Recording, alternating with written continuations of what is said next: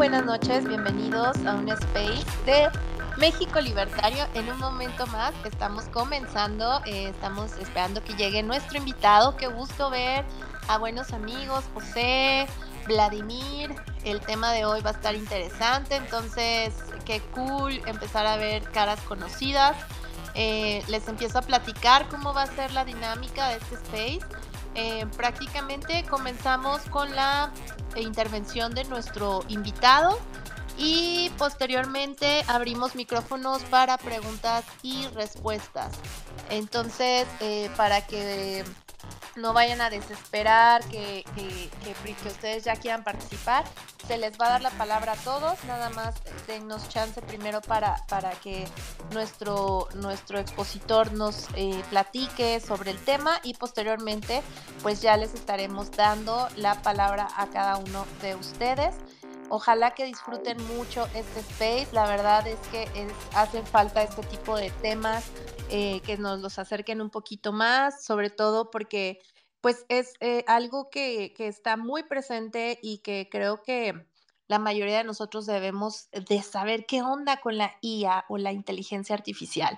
Pero bueno, antes de entrar en tema, me gustaría también invitarles y recordarles a que nos sigan las redes de México Libertario, ya que México Libertario es un think tank que lleva más de 20 años en México promoviendo las ideas de la libertad.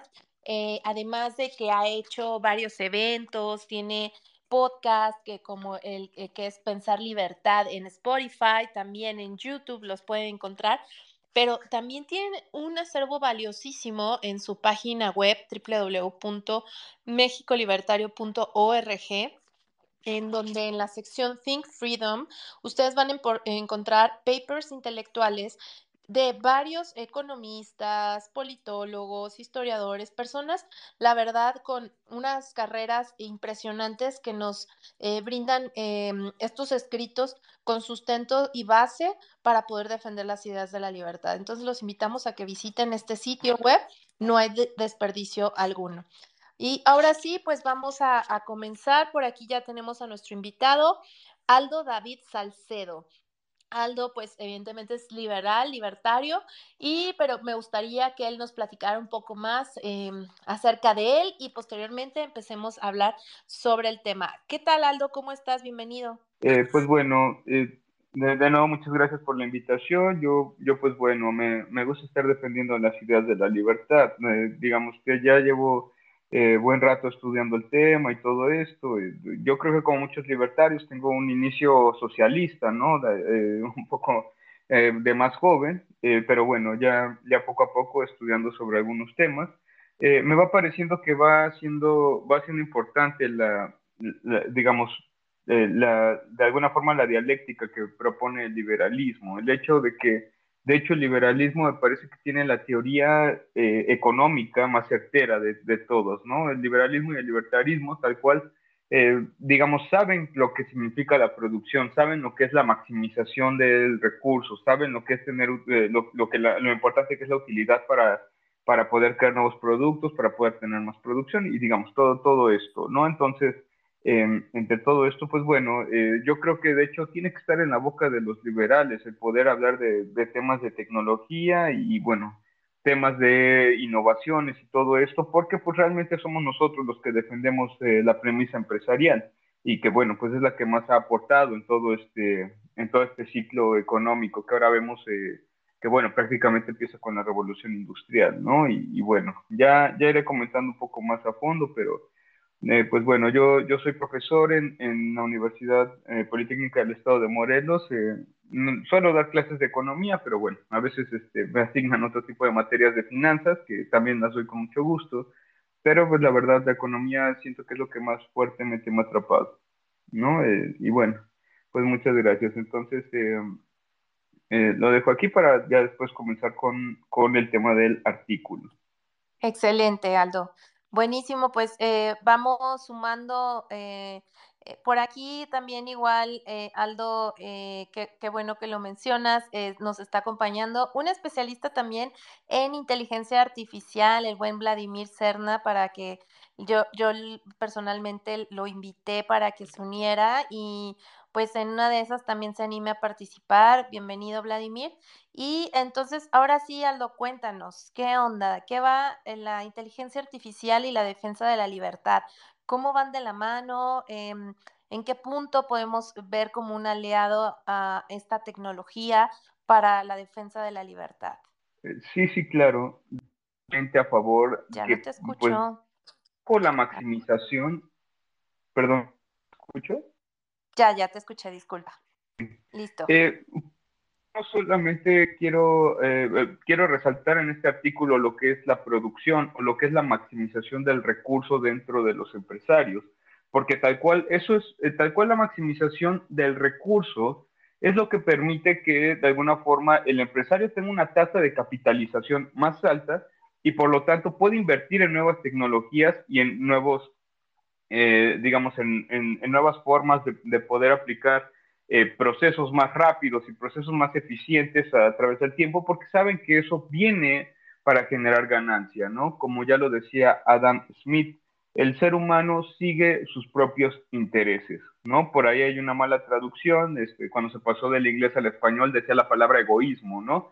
el egoísmo sería algo así como que el ser humano sigue sus propios intereses eh, sin considerar el, bienestar de los demás o a pesar del bienestar de los demás, ¿no? Este, digamos, eso, eso sería este, egoísmo y, realmente hay que ver que Adam Smith realmente lo que escribió aquí por una mala traducción era, era realmente el interés propio, ¿no? Este, y tal cual, pues lo que nos dice es, el ser humano buscando el propio interés usa el mecanismo que es el mercado para dar los mejores servicios o los mejores productos a las personas para poder tener más ingresos, ¿no? Porque pues el ser humano busca mejorar a final de cuentas. Esto es un principio básico y yo creo que eh, es algo que hay que tener en cuenta. Como, como lo digo, solamente los liberales o libertarios son los que empiezan a tomar estas temáticas en un principio, ¿no?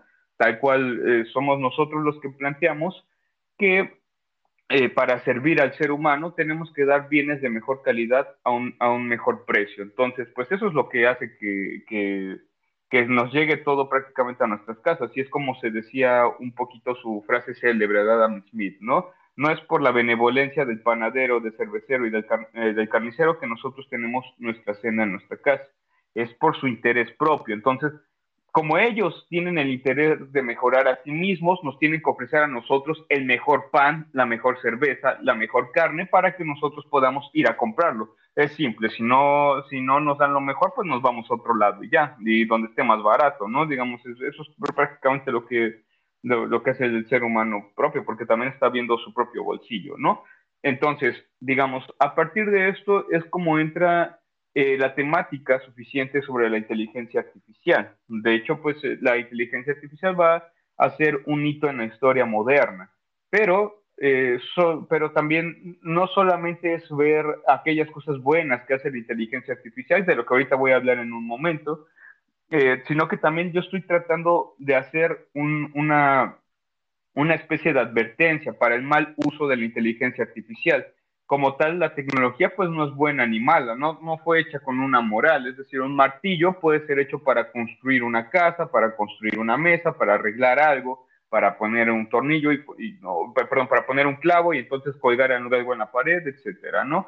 Digamos, eh, y, pero también puede ser usado para pegarle en la cabeza a alguien con ese martillo, es decir, el martillo tal cual no tiene una moral, simplemente el martillo depende en qué se utilice, es como se hace bueno, y entonces también pongo algunas ciertas advertencias sobre cómo se está usando la inteligencia artificial, sobre todo por algunos gobiernos eh, autoritarios que, bueno, están haciendo mm, prácticamente lo de una película distópica como la de Terminator casi posible, ¿no?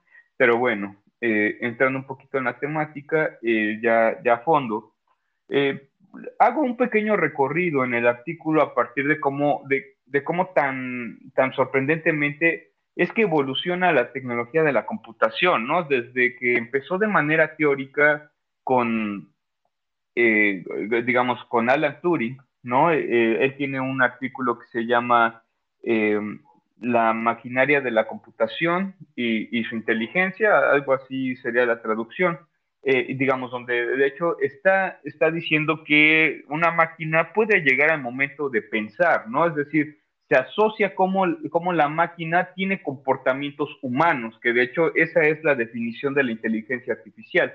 El hecho de que la máquina pueda, pueda eh, digamos, tenga la capacidad de poder eh, crear algunas eh, actividades que serían puramente humanas, que van desde reconocer algo, desde reconocer la diferencia entre una cosa y otra, hasta llegar a algoritmos más complejos, ¿no? Pero tal cual, pues puede, puede hacer, digamos, se le denomina inteligencia artificial a eso que, que, puede copiar del ser humano. Entonces, pues bueno, vemos, eh, eh, ahora hay que decirlo, la, eh, inclusive la robótica tiene un inicio mucho más antiguo, ¿no? Este, Leonardo da Vinci tenía sus planos así de, de robótica, se ha intentado hacer los robots que Leonardo da Vinci hacía en sus planos y de hecho resulta que funcionan bastante bien, aunque da Vinci nunca los probó, aunque nada más tenía los planos, este, se, han intentado crear en, ahora en el tiempo presente y se ha descubierto que de hecho funcionan bastante bien, ¿no? Pero bueno, eh, deja, alejándome un poquito de eso, porque solamente es teoría, igual lo de Alan Turing, esto también es teoría. Incluso Alan Turing también tiene otro artículo que habla sobre el cálculo computacional y está hablando, de hecho, de una máquina universal que es capaz de hacer millones de cálculos al mismo tiempo. Y hoy por hoy ya podemos ver eso, ya podemos ver que la tecnología, de hecho, ha avanzado lo suficiente como para aparentar que hace muchos cálculos al mismo tiempo, ¿no? Una computadora cuántica hace, hace muchos, muchos cálculos este, diferentes, no puede hacerlos al mismo tiempo, claro, este, a final de cuentas un ordenador va una cosa a la vez, pero lo hace tan rápido que para el ser humano podría parecer que de hecho lo hace al mismo tiempo, porque tarda, tarda en cuestión de unos segundos en, en, desarrollar aquellos cálculos que se le está pidiendo a la computadora, ¿no? Y bueno, podemos ver algunos inicios, como de hecho, este, uno, uno que, a mí, me llama eh, bastante la, atención es, es de un, un, invento de Weizenbaum, ¿no? Un, digamos, un programador alemán que de hecho crea una computadora que se llama ELISA, ¿no? Este, muy similar a la de Apple, pero bueno, esta es ELISA con Z, eh, y es más antigua que la de Apple, estoy hablando del año de 1966. En 1941 ya había una computadora simple, ¿no? Por parte de Konrad eh, en Alemania, pero bueno, no llevaba más, solamente admitía 64 letras, ¿no? Pero poco después ya aparece la primero, lo, primero que se podría considerar como inteligencia artificial en toda la historia de la humanidad, creo yo, eh, en 1966 con Weizenbaum, cuando crea la computadora ELISA. Entonces, crea una computadora que está tratando de imitar a los psicólogos y está tratando, digamos, su intención era hacer una especie de broma para poder eh, denominar lo que se llamaría la sencillez con que habla un psicólogo, la sencillez con la que un psicólogo eh, deduce algunas cosas de las que está hablando su paciente. Y entonces, por ejemplo, tenemos este, e, este experimento donde su inteligencia artificial, su máquina, permitía que una persona pudiera interactuar con ella como si interactuara con un psicólogo. Entonces la máquina, por ejemplo, eh, le preguntaba cómo estaba y todo esto, y si la persona llegaba a decir algo referente a su familia, es decir, es decir si dentro de que decía cómo estaba, a lo mejor decía que estaba mal, y, decía eh, que, perdón, y, decía que, mm, que eh, estaba mal a lo mejor por algún familiar, o estaba bien porque su mamá o su papá tal, o un primo tal, un tío tal, digamos, si mencionaba a alguien de su familia, entonces la computadora era capaz de crear un algoritmo para poder ahora encaminar las preguntas hacia la familia de la persona, ¿no? Y cuéntame más de tu familia, y cómo es tu familia y así. Y de hecho logró engañar a mucha gente. Mucha gente realmente creía que estaba interactuando con un psicólogo, ¿no? O sea, este, eh, fue, fue una máquina que prácticamente tenía un algoritmo ya aprendido, no era capaz de aprender mucho más, eh, pero sin embargo, eh, estamos hablando de una época muy antigua, por supuesto, y bueno, ya podemos ver que, eh, que cómo, cómo, ha avanzado de manera ya, ya muy agigantada, ¿no? pero digamos, esta, esta evolución yo la pongo en contexto para llegar sobre todo a la primera vez que, un, que, que una máquina derrotó a un ser humano en alguna actividad, porque una cosa es imitarlo, una cosa es tratar de hacer lo que es un ser humano, y otro es mejorarlo. Y ya eso pasó eh, en el año de 1996, em, había un prototipo de una computadora que se llama Deep Blue. Era una computadora de ajedrez y se enfrentó contra el campeón del mundo en ese momento, que era Gary Kasparov. ¿no? Este, Gary Kasparov es una eminencia en el ajedrez. Ese sujeto, este, prácticamente no había nadie que lo derrotara en ese entonces, ¿no? Y todo el mundo lo admiraba y hasta el día de hoy se considera uno de los mejores ajedrecistas de la historia. El caso es que eh, enfrenta a esta máquina y, resulta que gana, gana por un, punto, eh, gana por un punto un match con esta máquina. Eh, y esta máquina tiene la capacidad de hacer, de calcular 11.200 jugadas por minuto. Pero llega el siguiente año con una mejora de esta máquina que se llama Deeper Blue, eh, y digamos, ahora no es capaz de calcular 11.300 jugadas por minuto, ahora es capaz de calcular 2 millones de jugadas por minuto. Y bueno, aquí ya pierde Gary Kasparov, pierde por un punto, pierde por la mínima, pero aún así pierde Gary Kasparov, ¿no? Entonces, esto me parece importante porque es a partir de aquí donde IBM, IBM es el creador de, dicha máquina, eh, hace, hace lo suficiente como para que una máquina calcule tan rápido que sea capaz de derrotar a un ser humano en una actividad que requiera cálculo. ¿no? Y bueno, ya vamos a ver este, varias cosas después, pero eh, eso ya lo pongo como énfasis para ver lo rápido que avanza la tecnología, que de hecho lo hace con tasas de capitalización, ¿no? Este, entonces vamos a ver así un, un, beneficio bastante rápido de lo que es la inteligencia artificial, y entre ellos separo lo que son las ventajas y las desventajas, ¿no? Digamos, las ventajas, por supuesto, de la inteligencia artificial, ¿no? Ya, ya una vez este, llegado a, nuestro nuevo siglo, entonces vamos a ver cómo nos ayuda, por ejemplo, con trabajos repetitivos. Se puede programar a una máquina, una mano robot, una pistola robot. Hay muchas cosas que se pueden programar por medio de, robótica para que hagan un trabajo autónomo, que para el ser humano resultaba muy tedioso en un tiempo antiguo. No hay, hay que ver, por ejemplo, eh, digamos, un, ejemplo muy burdo es la película de Charlie Chaplin, Tiempos Modernos, ¿no? Donde Charlie Chaplin, de hecho, está en jornadas muy largas de trabajo junto a otros compañeros y todos se la pasan haciendo exactamente la misma actividad. Tanto así que Charlie Chaplin, cuando está ajustando tuercas, este, se le queda grabado en una memoria repetitiva, por decirlo de alguna forma, y cuando deja de trabajar, incluso sus manos se siguen moviendo igual, a forma de chiste, ¿no? De lo que tan repetitivo era el trabajo que al personaje se le queda el movimiento que hacía para la fábrica, ¿no? De, estar ajustando la tuerca. Entonces, fijémonos que estos trabajos ya casi no los hace el ser humano en, en la actualidad. De hecho, pues ya al menos en industrias muy grandes, ya son las máquinas las que están realizando todo este tipo de trabajos y lo hacen muy rápido, muy eficiente y no se cansan y no comen, ¿no? O sea, digamos, tiene, tiene sus formas de llevar a cabo esto. Eh, puede, necesitar algunas reparaciones, sí, pero pues bueno, también puede, eh, entre, entre otros beneficios está el aumento del empleo, ¿no? Podría resultarnos un poco contradictorio, porque a lo mejor eh, puede, podemos pensar que el, el, trabajo eh, nos lo pueden llegar a quitar las máquinas, se llegan a perfeccionar demasiado, ¿no? Considero yo que en, algún momento ese puede ser un miedo.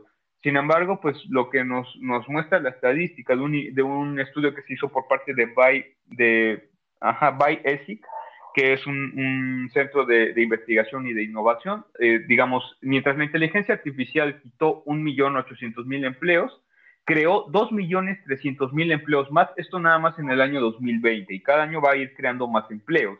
Pero pues bueno, simplemente que se necesita la capacitación y la perfección de irse acomodando a las máquinas, irse acomodando a ser técnicos, a, a estudiar este tipo de cosas para poder trabajar con las nuevas máquinas que se vienen apareciendo. El ser humano pues siempre ha, ha buscado la forma de irse renovando y yo creo que cuando antes nos dijeran lo que podía hacer una computadora, muy probablemente pensaríamos que nos quitaría mucho trabajo y no, al contrario, digamos, mientras más avanza la tecnología, más puestos de empleos hay. Se necesitan técnicos, reparadores, este, pues, programadores, etcétera, un infinito, etcétera, de muchos trabajos que se pueden llegar a hacer. Em, pero bueno, eh, eh, digamos, este, tenemos, tenemos muchas más, el hecho de que como cómo se hacen cálculos a, través de, por ejemplo, de programas contables y cómo encuentra el error bastante rápido. Y bueno, e, entre muchos otros beneficios que pues yo, bueno, este, tengo, tengo ahí escrito en el artículo, ¿no? bueno, es, a lo mejor eh, llamarlo ensayo también no estaría nada mal, pero pues bueno, eh, justamente trato todo este tema, ¿no? Y bueno, y ya a mí el tema que más me llama la atención es, de hecho, cómo se usa de manera negativa la inteligencia artificial, porque no es, no es algo que, pueda parecer que nada más se usa para el bien. Cualquier tecnología se puede usar para el bien y el mal, pero eh, digamos, el problema es qué enfoque se le, están dando a algunos gobiernos. Es que tenemos por ahí eh, algunos gobiernos, como, como de hecho, uno es, por ejemplo, el gobierno americano, ¿no? El gobierno de Estados Unidos, que ya se está, está copiando mucho lo que está haciendo China con, con el tipo de información que hace sobre la inteligencia eh, artificial. Es decir, ya el gobierno de Estados Unidos tiene un programa que se llama Skynet, ¿no? Este, ahora sí que esto es prácticamente la película de Terminator, por decirlo de alguna forma. Este, quienes vieron la película de Terminator se acordarán que el programa que aparece ahí también se llama Skynet, el programa que domina, quiere dominar el mundo después, ¿no? Y crea sus propios robots y todo esto. Entonces, bueno, más, este, más distópico no puede sonar. Y bueno, este programa justamente lo que hace es tener identificada la cara de absolutamente todas las personas para que, y bueno, y esto sirve también para motivos de identificación de las personas y, seguirlas, saber a dónde van y todo eso. Y bueno, eh, muy fácilmente cuando el gobierno sepa que quiere encontrar a alguien, eh, entonces puede ir por él, ¿no? Así de fácil, en unos cuantos segundos ya sabe dónde está, porque estas, estas cámaras de vigilancia pues ya están prácticamente en todos lados. Em, y bueno, eh, podría parecer que a lo mejor eh, si se quiere atrapar a un delincuente puede sonar bueno, ¿no? Un delincuente, un estafador, algo así. Pero pues bueno, eh, vamos a ver, la realidad es que hay mucha gente en Estados Unidos que es enemigo del Estado por tratar de compartir secretos o por descubrir un secreto que no querían que se supiera. De hecho, vamos a ver que los secretos de Estado incluso puede llevar a penas de muerte si son compartidos o, puede ser eh, cárcel también, ¿no? Esto pasó, por ejemplo, con el creador de Wikileaks, que tiene que estar huyendo a cada rato para, eh, para poder sobrevivir porque el gobierno de Estados Unidos lo está buscando, ¿no? O sea, y vamos a ver que lo hubiera encontrado bastante rápido el gobierno de Estados Unidos si en el año en que, en que él ya empezaba a ser buscado, esta tecnología hubiera estado así de avanzada entonces yo digo que ya va a estar un poco difícil escapar de, de, los gobiernos con esto. Y no solo el gobierno estadounidense, sino que, bueno, el más peligroso de hecho es el gobierno chino. No hay una empresa, una corporación que se llama Senstein que trabaja para el gobierno chino creando inteligencia artificial. Acaba de instalar 20 millones de cámaras en todo China. Y no solo eso, sino que su programa es capaz de poder seguir a 100 mil personas al mismo tiempo. Nada más imaginémonos en esta cantidad. Es cierto que la población de China es muy grande, o sea, no la tienen vigilada toda, toda al mismo tiempo, pero 100 mil personas este, ya, ya es el tamaño de una ciudad este, bastante considerable, ¿no? Ya 100 mil personas yo creo que ya es un número bastante grande, que pues bueno, ya, ya deberíamos este, empezar a preocuparnos. Y eso, y investigarlo al mismo tiempo, y digamos, puede cambiar el algoritmo de un momento a otro para vigilar a unos en vez de otros. Em, y, bueno, eh, ah, ¿qué, revisa este algoritmo? Este algoritmo revisa la cuenta bancaria, revisa sus cuentas en redes sociales, revisa quiénes son sus amigos, dónde estudia, dónde trabaja, en qué compra, dónde compra, dónde va, dónde se divierte. Absolutamente todos los, la temática que podamos eh, nosotros imaginar sobre la vida privada de un ser humano, el gobierno chino ya, la, ya prácticamente ya la puede saber. No, o sea, ya no hay prácticamente privacidad en China gracias a esta corporación que no solamente subsidiada con 100 millones anuales por el gobierno chino, sino que también tiene apoyo de Alibaba, que también trabaja con inteligencia artificial y bueno, también hace, eh, hace muchas, muchos tratos por ahí con el gobierno chino que a lo mejor no son convenientes. Entonces, digamos, es una corporación muy grande que está invirtiendo muchísimo dinero al avance de estas tecnologías para el control de la población. Y yo creo que esto no es para menos. Un último dato negativo. Facebook eh, hizo un experimento de una semana, también viene ahí en el artículo, ¿no? Este, digamos, hizo un experimento de una semana con una prueba con 700 mil personas, ¿eh? O sea, un estudio con 700 mil personas es algo bastante grande, o sea, no, hay, que ver que normalmente ah, se hacen estudios con mil, dos mil personas, eh, estudios muy completos ya se consideran cercanos a los 100 mil personas, estas son de 700 mil personas, yo creo que el margen de error, si es que lo hay, debería ser muy poco. ¿No? Y bueno, eh, digamos, Facebook entonces hizo este experimento donde empezó a publicar un tipo de opinión, ¿no? Digamos, entonces, por poner un ejemplo, ¿no? Porque el estudio no menciona en, qué opinión se basaron, pero por poner un ejemplo, eh, supongamos que está la dicotomía liberalismo-capitalismo. Eh, perdón, el liberalismo-comunismo, discúlpenme. Entonces, en, el liberalismo, supongamos que hay una persona que es, tal cual libertad y todo esto está publicando cosas así de libertad y, y de repente ve que hay muchos bots, bueno, él no sabe que son bots, piensa que son cuentas reales, que están publicando a favor del socialismo, ¿no? Entonces, si bien no creaba o no hacía que una persona cambiara totalmente su opinión, sí hacía que esta, eh, digamos, reservara mucho su opinión, hacía que la persona no dijera tanto su opinión. Podemos ver esto, por ejemplo, en, en, el experimento o el libro, La espiral del silencio, de Noelia Newman, ¿no? Un libro bastante bonito que habla de que cuando una persona siente que su opinión es, es la minoritaria o que la mayoría de las personas no van a estar de acuerdo con él, mejor reserva su opinión y mejor se la calle. Y entonces esto es lo mismo que pasó con este estudio de Facebook y se demostró, prácticamente le hicieron creer a las personas un tipo de ideas que la, que la mayoría de ideas que tenía Facebook eh, sobre un tema eran mayoritarias y entonces la, la, demás gente se callaba a sí mismo, ¿no? O sea, ya, ya, no, ya no publicaba su opinión y mejor se la guardaba. En un 90, y, 90 de los casos, si no mal recuerdo, ese fue el grado al que llegó esta opinión.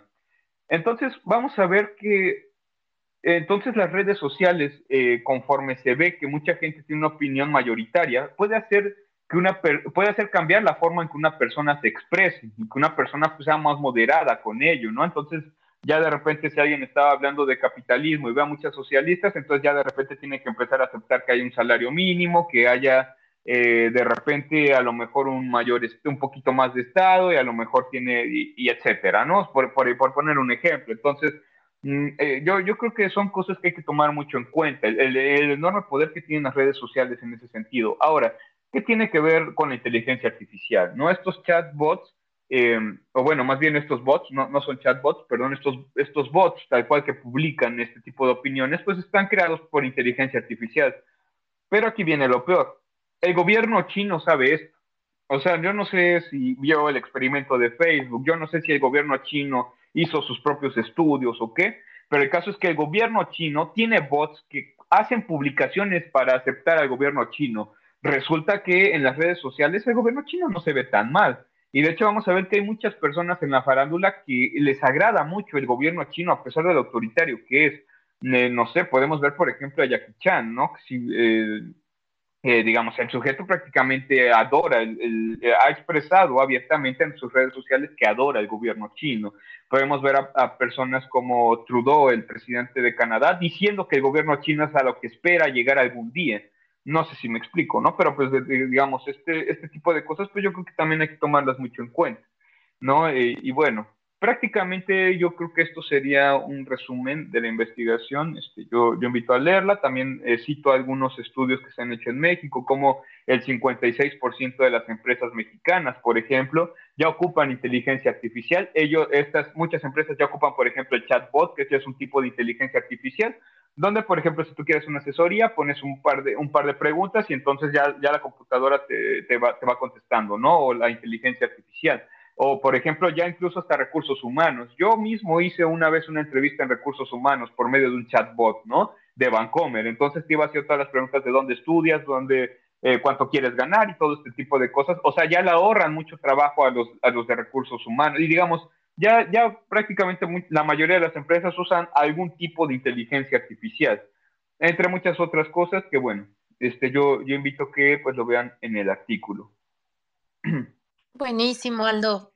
Excelente, ¿no? Pues ahora sí, yo, yo siento que, que se van a venir un montón de preguntas porque empezando por mí.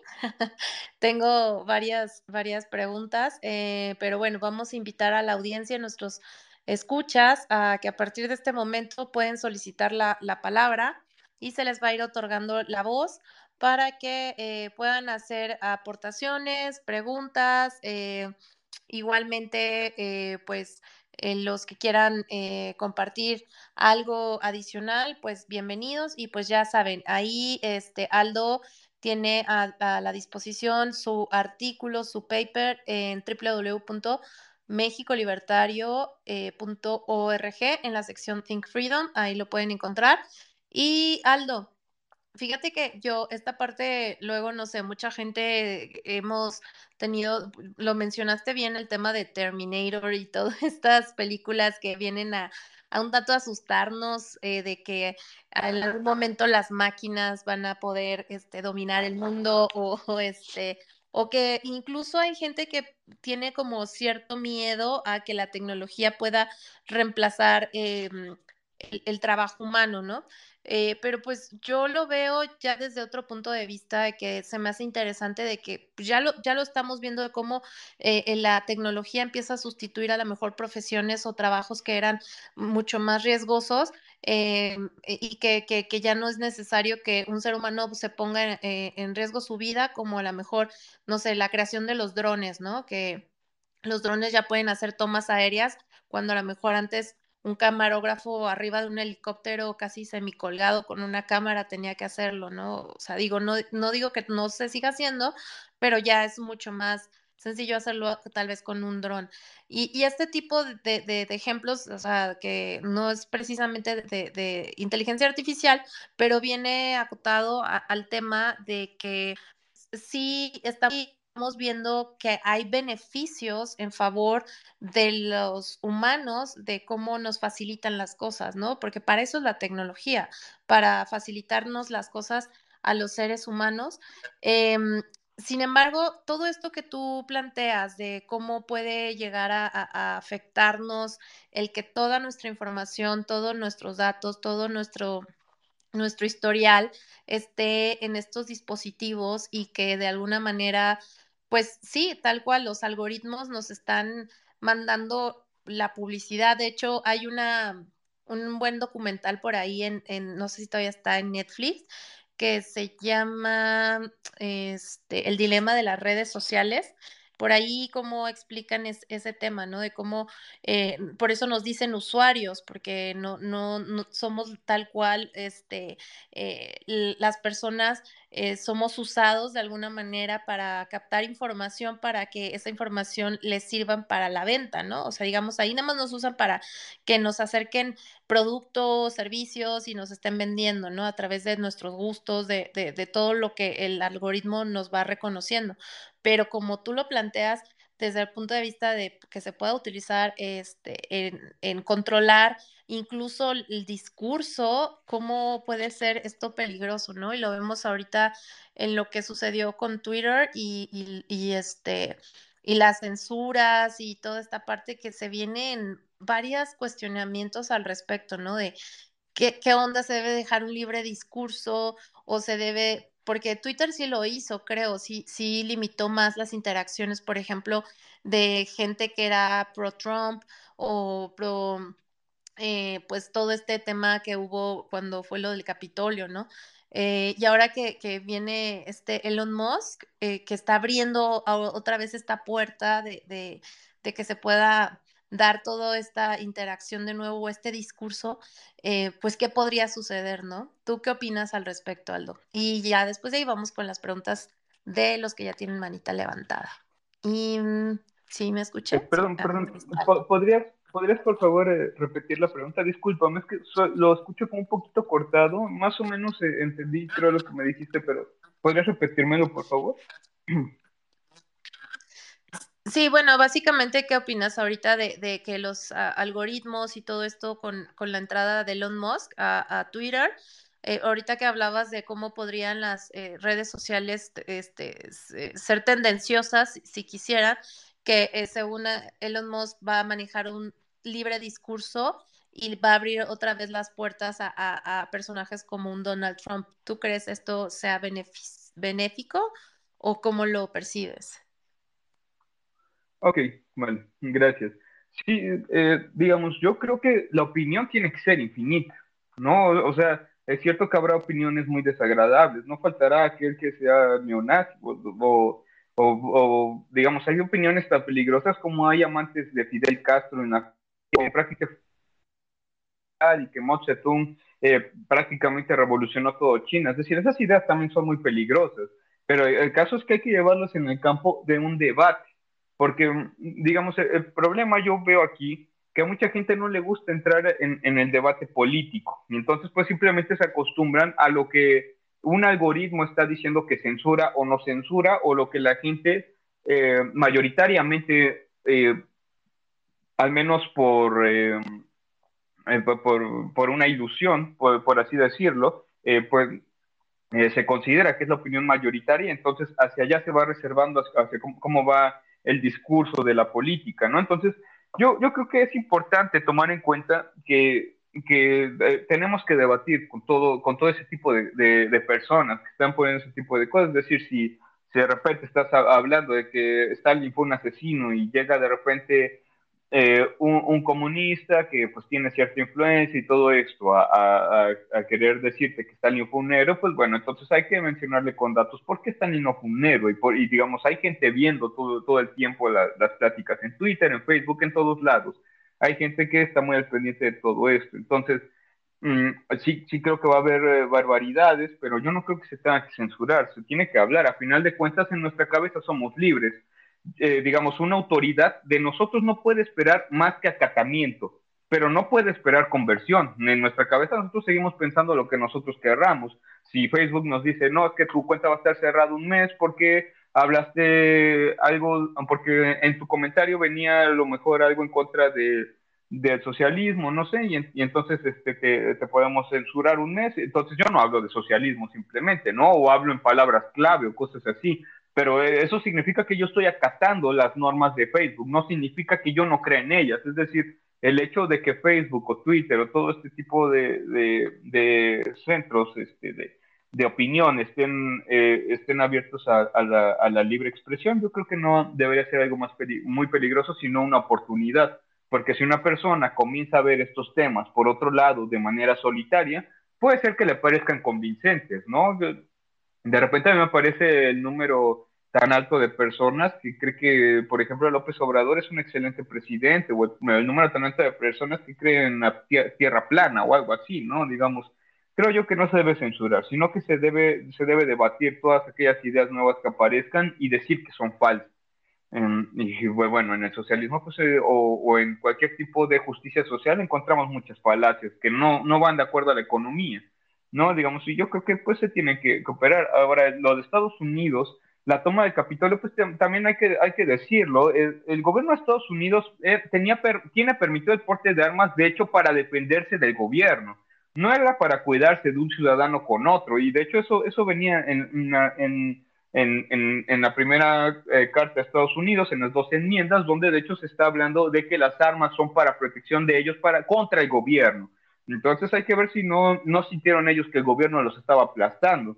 De repente por ahí a mí me parecería que sí pudo haber algún tipo de, de mi opinión, mi opinión personal es que pudo haber un tipo de fraude estaba muy raro que de repente en un minuto crecieran 700 mil votos en Pensilvania, en mi opinión, eso no es normal, ¿no? Yo, yo quiero saber qué, qué tipo de algoritmo se equivocaría tanto como para corregir después en, en, un solo momento tantos votos, hasta donde yo sé, eso no es normal y eso no se veía en ningún momento en ninguna gráfica de votación se ve una línea recta hacia arriba, ¿no? Siempre se va como ondulando, pero una línea recta así de 700 mil votos, un millón de votos, eh, no me acuerdo en qué otro estado fue, o sea, fueron dos estados que hicieron esto. Eh, bueno, ya son cosas que me parecen raras, ya son cosas que son mi opinión, pero creo yo que no, no está mal que la gente, de hecho, tome las armas con el propósito en el que fueron hechos con su, eh, con su carta de constitución.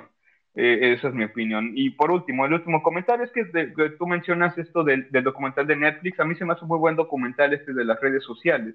Se está hablando, de hecho, la forma en que, en, eh, en, que manipulan, de hecho, a las personas. Y de hecho, los ingenieros de Facebook, de Twitter y de YouTube no, tienen no dejan a sus hijos usar el celular. Veamos nada más esto, ¿no? Ellos creen, tienen la firme opinión de que eso les va a pudrir el cerebro entonces no, este, le, tienen prohibido a sus hijos que usen el celular. Entonces yo creo que hay que tener mucho cuidado con las redes sociales y el tipo de algoritmos que nos empiezan a poner a nosotros en función de lo que la propia plataforma censura o no. ¿vale? Este, bueno, esto, esto es lo que yo creo. Buenísimo, Aldo, muchas gracias. Y ahora sí, vamos eh, entonces con nuestros escuchas. Comenzamos con Disruptive. Adelante, Disruptive, bienvenidos. Hola, hola, necesito primero hacerle una pregunta, Aldo. ¿Sí se me escucha? Sí, sí te escucho. Sí, claro. Aldo, ¿tú desarrollas o desarrollaste o solo has documentado lo que es la inteligencia artificial? No, no, solamente la he documentado, nunca he trabajado, eh, bueno, para desarrollarla tal cual, nunca he trabajado con ella.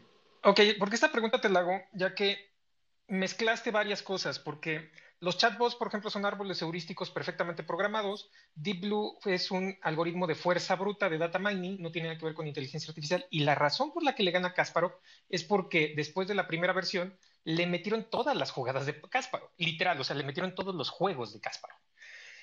Entonces, por eso te lo preguntaba, porque ahí sí hago como una mezcla donde a mí sí me surge, porque yo soy ingeniero en mecatrónica, sí he programado algo de sistemas expertos, entonces sí me brinca cuando dicen ese tipo de cosas un poco.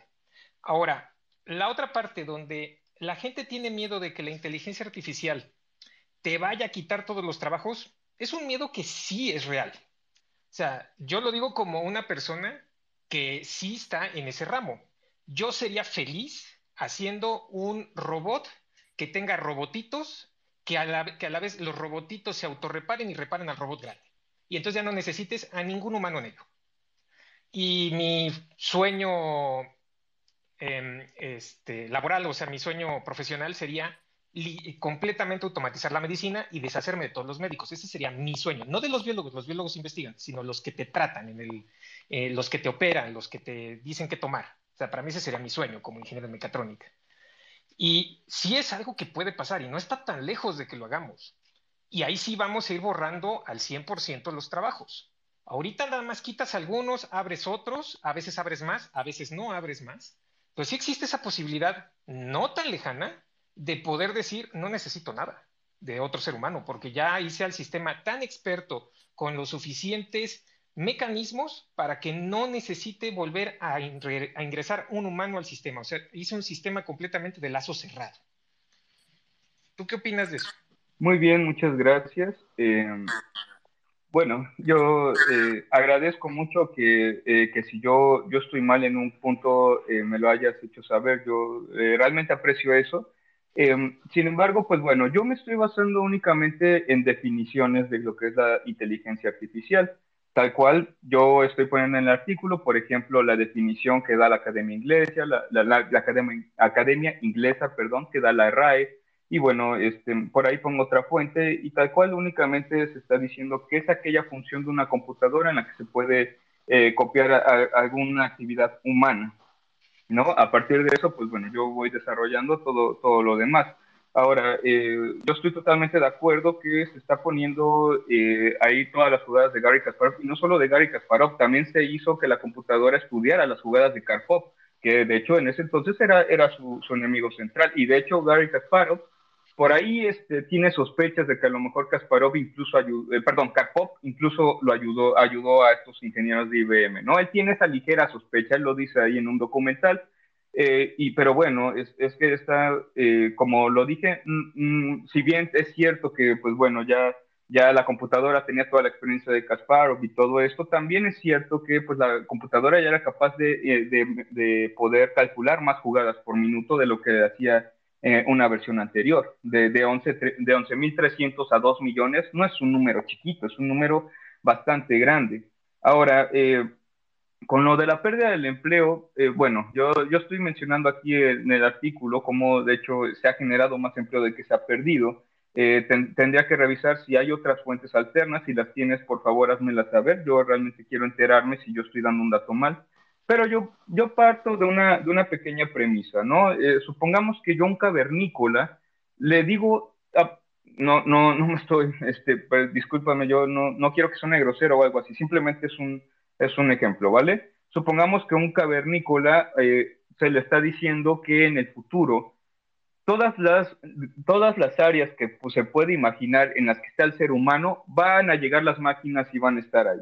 Y por ejemplo, en el campo van a estar este, hablando de toda la maquinaria, ¿no? Y, bueno, ya este, después se puede hablar de, más, pero bueno, eh, digamos, vamos a decir que pues hay tractores en el campo, que pues hay computadoras en las oficinas, que hay teléfonos para comunicarse más rápido, eh, digamos, que prácticamente ya todo está intervenido por las máquinas. No hay un sector que actualmente no esté intervenido por algún tipo de tecnología yo pensaría que también esa persona, al, hacer ella toda con las manos, pensaría que después se van a acabar todos los trabajos, va a decir, pues luego, ¿qué voy a hacer yo?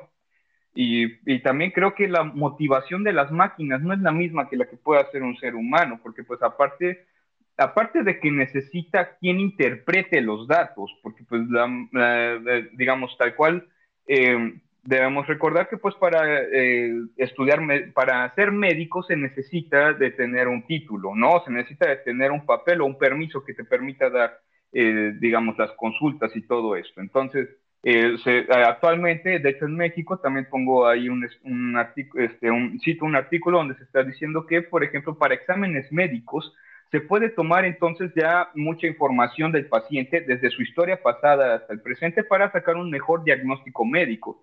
Pero tal cual la computadora, pues no, no, no está recomendando así, así medicamentos y todo eso, porque tampoco sabe cuál es la economía de la persona, o si la persona está dispuesta a pagar más o menos. Eh, y digamos, con el incentivo eh, de, lo que, de la diferencia que tiene un hombre y una máquina, yo me baso eh, un poquito, por ejemplo, en, un ejemplo que pone Miguel Anzo Bastos, ¿no? Sobre cómo hay un libro que se llama El Inmortal, si no mal recuerdo es de Jorge Luis Borges, donde pues de hecho se está... Te perdí un... Ajá. Perdón, perdón, este... O sea, durante un... sí, no, no, sí te, sí te escuchas. Perdón, este, sí te escuchas, Aldo. Eh, más bien, no sé si seas tú disruptive. Nada más para avisar, igual a los que ya participaron, les vamos a ir bajando para que este para que vayan teniendo Creo que soy yo, discúlpenme. otras personas. Ya, ya para, para, finalizar, si quieres, este, luego agrégame, Aldo. Sí, claro que para que pueda decirte cuáles fueron los, los, los conceptos que mezclaste, porque sí es importante poder poner bien esas diferencias. Ok, claro que sí, con todo gusto. Entonces yo eh, nos ponemos de acuerdo en un momento. Muchas gracias. Bueno, continuamos. Eh, al final de cuentas, esto es, es, interesante porque a final de cuentas, Aldo, lo que nos viene a traer aquí es desde una perspectiva liberal basado en investigación y con, eh, como él bien lo dijo, con una base de investigación. Y bueno, sí, aquí tenemos más expertos que los tenemos, porque a mí ya me, ya me urge también escuchar al buen Vladimir, que ya aquí también pidió la palabra, porque este Aldo también estaría interesantísimo que conozcas a Vladimir. Él está creando también un proyecto muy, muy interesante sobre, de inteligencia artificial eh, en pro de la humanidad. Y bueno, eh, hay muchas cosas positivas todavía de qué hablar, pero vamos a seguir este, dando la palabra. Y continuamos. Eh, Pedro, ¿quieres seguir tú o le damos la palabra a, los oyentes? Sí, si quieres, eh, trataré de ser lo más breve. Ok, dale. Gracias. ¿Qué tal, Aldo? Muy buenas noches. Excelente tu participación. Este, yo también los invitaría a leer lo, que, lo que está escrito ahí en Think Freedom este, sobre de tu artículo, que lo hiciste eh, con apoyo también de Somos Innovación, una mirada libertaria a la inteligencia artificial, eh, que ya, ya hemos comentado cómo llegar ahí en, la página de mexicolibertario.org. E, efectivamente, em, eh, pues los, los procesos tecnológicos, en este caso, eh, computacionales, eh, llámese eh, con algún tipo de inteligencia, porque a veces tal vez también confundimos que inteligencia artificial solo es lo de la, este, las computadoras que piensan por sí mismas y, y, nos destruyen, como comentaba hace ratito Majo, este, e, en, un montón, un sinfín de películas desde Odisea 2001 en, adelante, ¿no? Este, y no, no necesariamente aquí es eh, cualquier proceso que, puedes, que podemos hacer eh, tecnológicamente o, de manera automatizada, autómata, este, o algún, alguna parte del proceso humano. Esto lo que nos da es pues mayor productividad y eso es lo que realmente pues necesitamos como país, mayor productividad.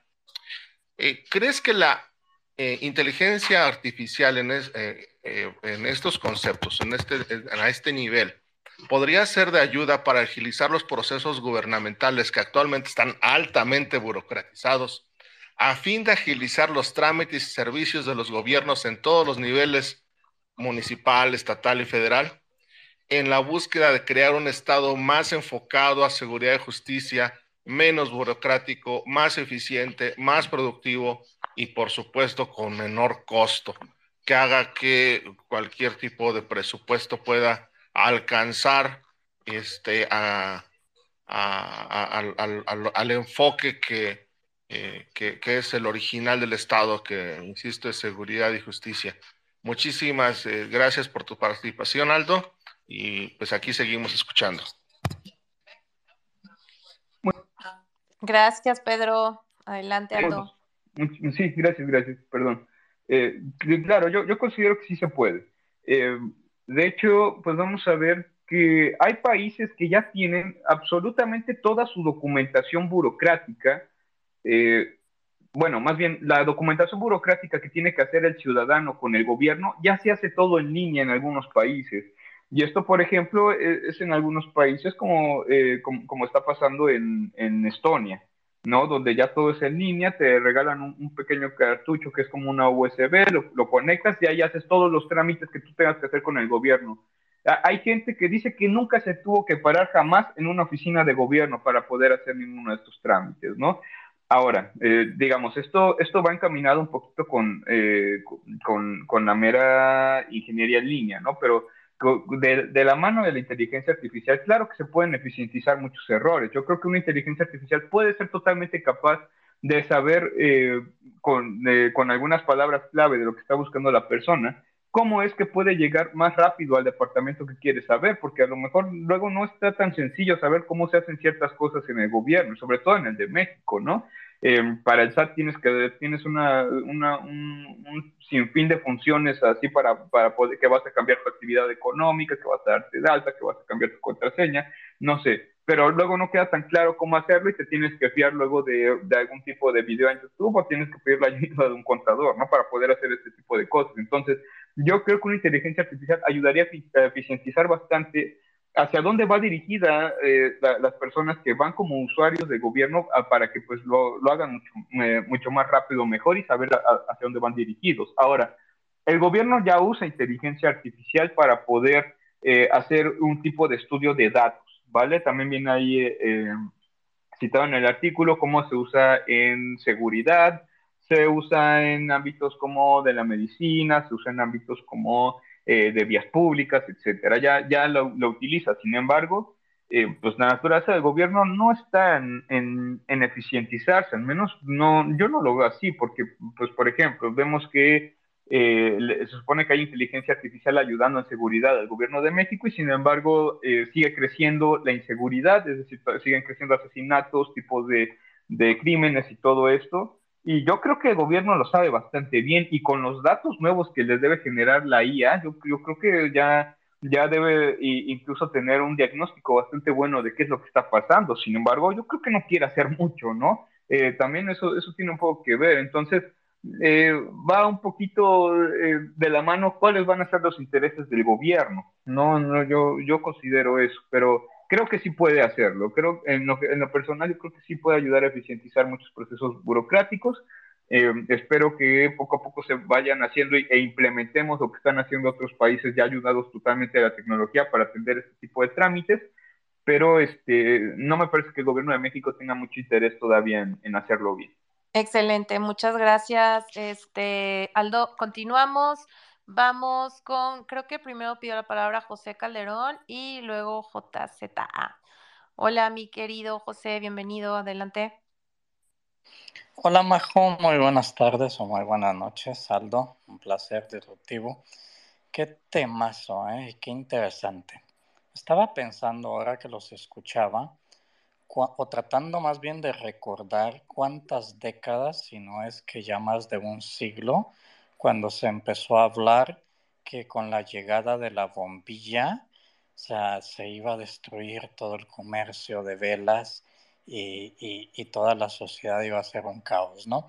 Al final de cuentas, y hablando de, de libertad, que es lo que a los libertarios nos corresponde, pienso que la inteligencia artificial pues nos brindará muchísima más libertad, sobre todo muchísimo más tiempo nos hará más eficientes en prácticamente todos los campos y no pienso que esto provoque la pérdida de empleo. Lo que provocará, si bien, y, también lo mencionó Aldo en su momento, es que pues eh, el modo de empleo cambie, ¿no? Y, y, siempre se necesitará mano de obra porque al final la inteligencia artificial tiene un límite y es la propia mente del ser humano.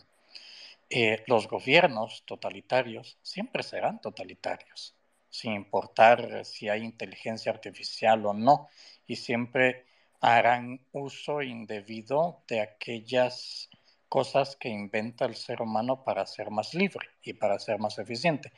Eh, tenemos que seguir luchando y tenemos que seguir eh, permeando en la mente de los individuos para que aprendan a tomar eh, sus propias decisiones.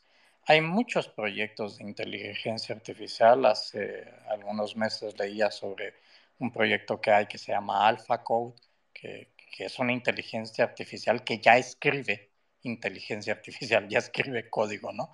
Eh, y se programa. Pero, por supuesto, eh, está en pañales, irá evolucionando rápidamente y, al final se piensa, entonces los programadores se quedarán sin, sin chamba. Pues no, no, porque habrá que plantear nuevas ideas y habrá que plantearle ideas a la inteligencia artificial para que de esa manera pueda desarrollar el código, el código que se necesita. Por supuesto, todos estos elementos también necesitan de la mano del hombre. Eh, me encantó lo que dijo disruptivo, ¿no? Yo también en algún momento lo he soñado, ¿no? Un robotito que repara al robotito y que haga esto. Eh, ¿Está cerca o lejos? Mira, al final de cuentas, nuevamente, la mente humana es el límite. Y, y, encontraremos siempre la manera como seres humanos para hacer buen uso y en el caso contrario para hacer mal uso de estos elementos que, que, que vayan siendo parte de nuestras vidas. Yo veo muchas más cosas positivas en, en la inteligencia artificial que cosas negativas. E, es importante y, nos ayuda a los seres humanos para evolucionar. Y también recuerden que los seres humanos tenemos algo, nos aburrimos. Por ejemplo, una, inteligencia artificial que empiece a pintar al óleo y haga unas eh, eh, pinturas extraordinarias, pues no tendrá esa creatividad y esa imaginación y ese sentimiento y a eso que le podemos llamar alma que tiene el ser humano para cambiar eso y, mostrar algo que llame muchísimo más la atención, ¿no? Entonces, a eso se enfrentará y probablemente, probablemente esa sea la lucha que tendrá el ser humano con, con estas nuevas tecnologías en las que, al final de cuentas, es una tecnología creada por nosotros y para nosotros. Y en el buen uso que le vayamos dando, eh, nos dará más libertad y vamos a ser eficientes. Disruptivo, te encargo un robot con inteligencia artificial que evalúe el desempeño de los políticos en su cargo y quienes salgan mal, que los elimine de la ecuación. Es cuanto, gracias, feliz noche. No manches, te calmas, ya andas acá tipo, ¿qué quieres eliminar? No, de hecho hay, hay una, una propuesta de que en algún momento los políticos ya van a ser, o sea, que van a ser robots en lugar de seres humanos porque por el, el factor del error humano, ¿no? Pero, o sea, ya son como muchos divagues, pero siempre cuando estamos hablando de este tema suele pasar que, que suelen salir este tipo de, de, ideas y posibilidades. Pero bueno, continuamos. Muchas gracias, José. Si quieres solicitar de nuevo la voz o alguien más, nos dicen, pero igual vamos a ir bajando a los que ya van participando para no equivocarnos en quienes ya participaron. Ahora sí, vamos con JZA y luego vamos con Vladimir. Adelante, JZA. Hola, ¿qué tal? Eh, bueno, yo quería nada más a dar mi aporte a la plática. Eh, igual que Divergente, eh, yo, yo soy desarrollador, eh, conozco lo que es Machine Learning, lo que es Deep Learning y, las secuencias dentro de, de inteligencia artificial. Eh, o que se percibe como inteligencia artificial, eh, la verdad es que al final de todo, pues realmente son datos, es análisis de datos y, de alguna manera esto empodera al usuario. Sea, un gobierno o sea un individuo, depende de quién esté utilizando esa inteligencia artificial. Entonces, creo que algunas veces sí nos vamos con la mitología y la ciencia ficción de que nos agarra de que lo desconocido, por, por ende, es maligno, entonces, eh, y siempre va a buscar nuestra destrucción. Creo que esa es una falacia. Es básicamente, bueno, lo queremos hacer dramático para que la gente le interese, porque si lo hacemos como va, va a pasar realmente en la vida real, nadie le va a interesar, va a resultar muy aburrido. Pensemos que tenemos eh, en este tiempo, ahora, hoy, tenemos nanochips de millones de, operaciones matemáticas por segundo eh, y que las puedes comprar por, no sé, tres dólares. Eh, y vivimos en esa sociedad, que vivimos con chips. Y si tú te lo plantearas eso hace 20 años y dijeras a la gente, no, pues hay chips que hacen millones de operaciones matemáticas por milisegundo y, este, y te sale el chip en 5 dólares, pues todo el mundo va a decir, no, ese planeta, esa sociedad va a ser súper ultra avanzada y sin embargo, enos aquí, ¿no? Entonces, este, eh, realmente creo que sí hay que, hay que quitarle un poco ese mito a, lo que es algo que sí lo puede hacer, pero no por eso quiere decir que el sol va a salir de diferente color o que la ciudad se va a ver completamente diferente, o sea, el Zócalo va a seguir siendo, siguiéndose eh, viendo este, como el Zócalo de hace 30, 40 años, va a seguir la panadería en la esquina, entonces creo que la sociedad realmente, no porque la sociedad digital avance 100 años en el futuro, quiere decir que la sociedad de afuera va a cambiar. Y, y, como tú dijiste, ¿no? Tenemos la capacidad de tener una, una eh, en el caso político, tenemos una, ¿cómo se llama? Una democracia líquida en donde la gente pueda votar directamente por cualquier tipo de leyes que se pongan desde el Congreso.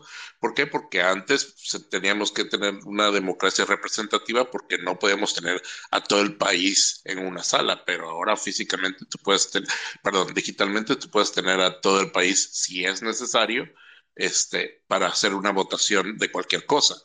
Eh, la mayoría de la gente cuenta con teléfonos inteligentes que pueden conectarte y etcétera, etcétera, etcétera. Tenemos la posibilidad de tener una, eh, un sistema político completamente diferente y sin embargo no ha cambiado.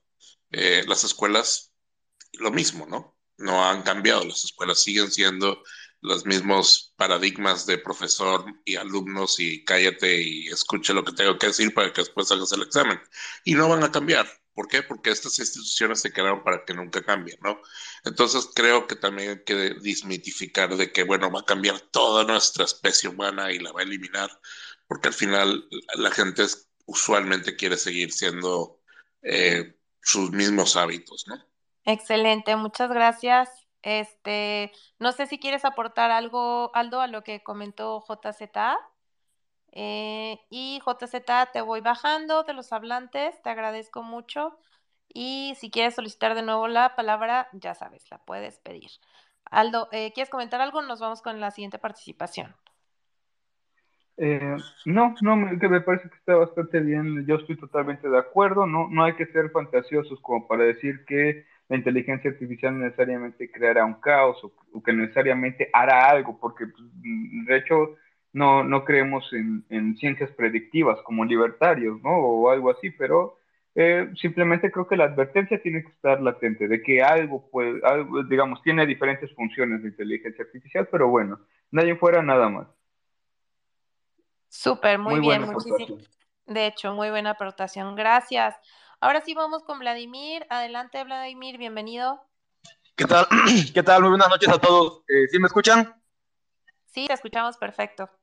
Excelente. Bueno, eh, como ya dijeron por ahí, mi nombre es Vladimir Terna y trabajo en temas de, inteligencia artificial, nada más que desde mi área yo lo manejo pues más aplicado a, a, la industria. La verdad es que nunca había estado en una charla donde viéramos la inteligencia artificial desde la parte política y sobre todo sobre el miedo político, ¿no? Pero eh, pues también está padre porque te aprende. Hay algunas cosas en las que difiero, pero pues es parte de, de la parte de los riesgos que, que hay. Lo que yo sí creo y que estamos eh, pasando por alto, aparte, digo, se los digo desde ahorita, yo soy muy defensor de la inteligencia artificial y yo creo que todo el mundo debería de implementarla en todos lados, en la tienda de abarrotes, en el tienda, en el autolavado, por todos los beneficios y las bondades que esta tiene. Pero bueno, desde el marco político y económico mundial, si queremos verlo así, eh, estamos hablando que estamos eh, transicionando por la cuarta revolución industrial, que justamente hace referencia al valor de los datos. Eh, toda la información que tenemos, lo que predecimos con esta, la, la, información de valor que podemos obtener y tomar decisiones. Cuando pasó la primera, la segunda y la tercera revolución industrial, en México, hablando como país, pues se quedó básicamente en la banca, esperó que China, que Estados Unidos y que otros países lo implementaran, y cuando vio que les funcionó, entonces México dijo, va, yo jalo, yo también quiero. ¿Y qué es lo que pasó? Que ahorita nos dejó en un país como tercer mundista y nuestra economía está como cada día peor, ¿no? Ahorita que estamos en la cuarta revolución industrial, eh, justamente va a ocurrir lo mismo. Si nosotros no damos el salto y no damos el brinco a implementar tecnología y a, a familiarizarnos con la eh, inteligencia artificial, lo único que va a ocurrir es que México se va a seguir estancando, pero ahora el estancamiento va a ser abismal porque el salto, el salto que está dando la, la, la inteligencia artificial hacia las empresas y hacia, la, hacia los gobiernos es enorme, es exponencial realmente. O sea, anteriormente hablábamos de robots que movían cosas y empacaban y embalaban y cargaban y bla, bla, bla, y eran funciones como mecánicas, ¿no? Y aún así se vio muy fuerte la, el, el cambio en la, en la economía y podemos decir que, no sé, China, eh, Japón, Estados Unidos son como países muy fuertes en el desarrollo de estas tecnologías y las implementan en todos sus sectores, y México sigue utilizando todavía la, la mano humana para muchas labores que podríamos utilizar con robots, y entonces pues a través de ahí vamos eh, mermando la, la producción y nuestra economía.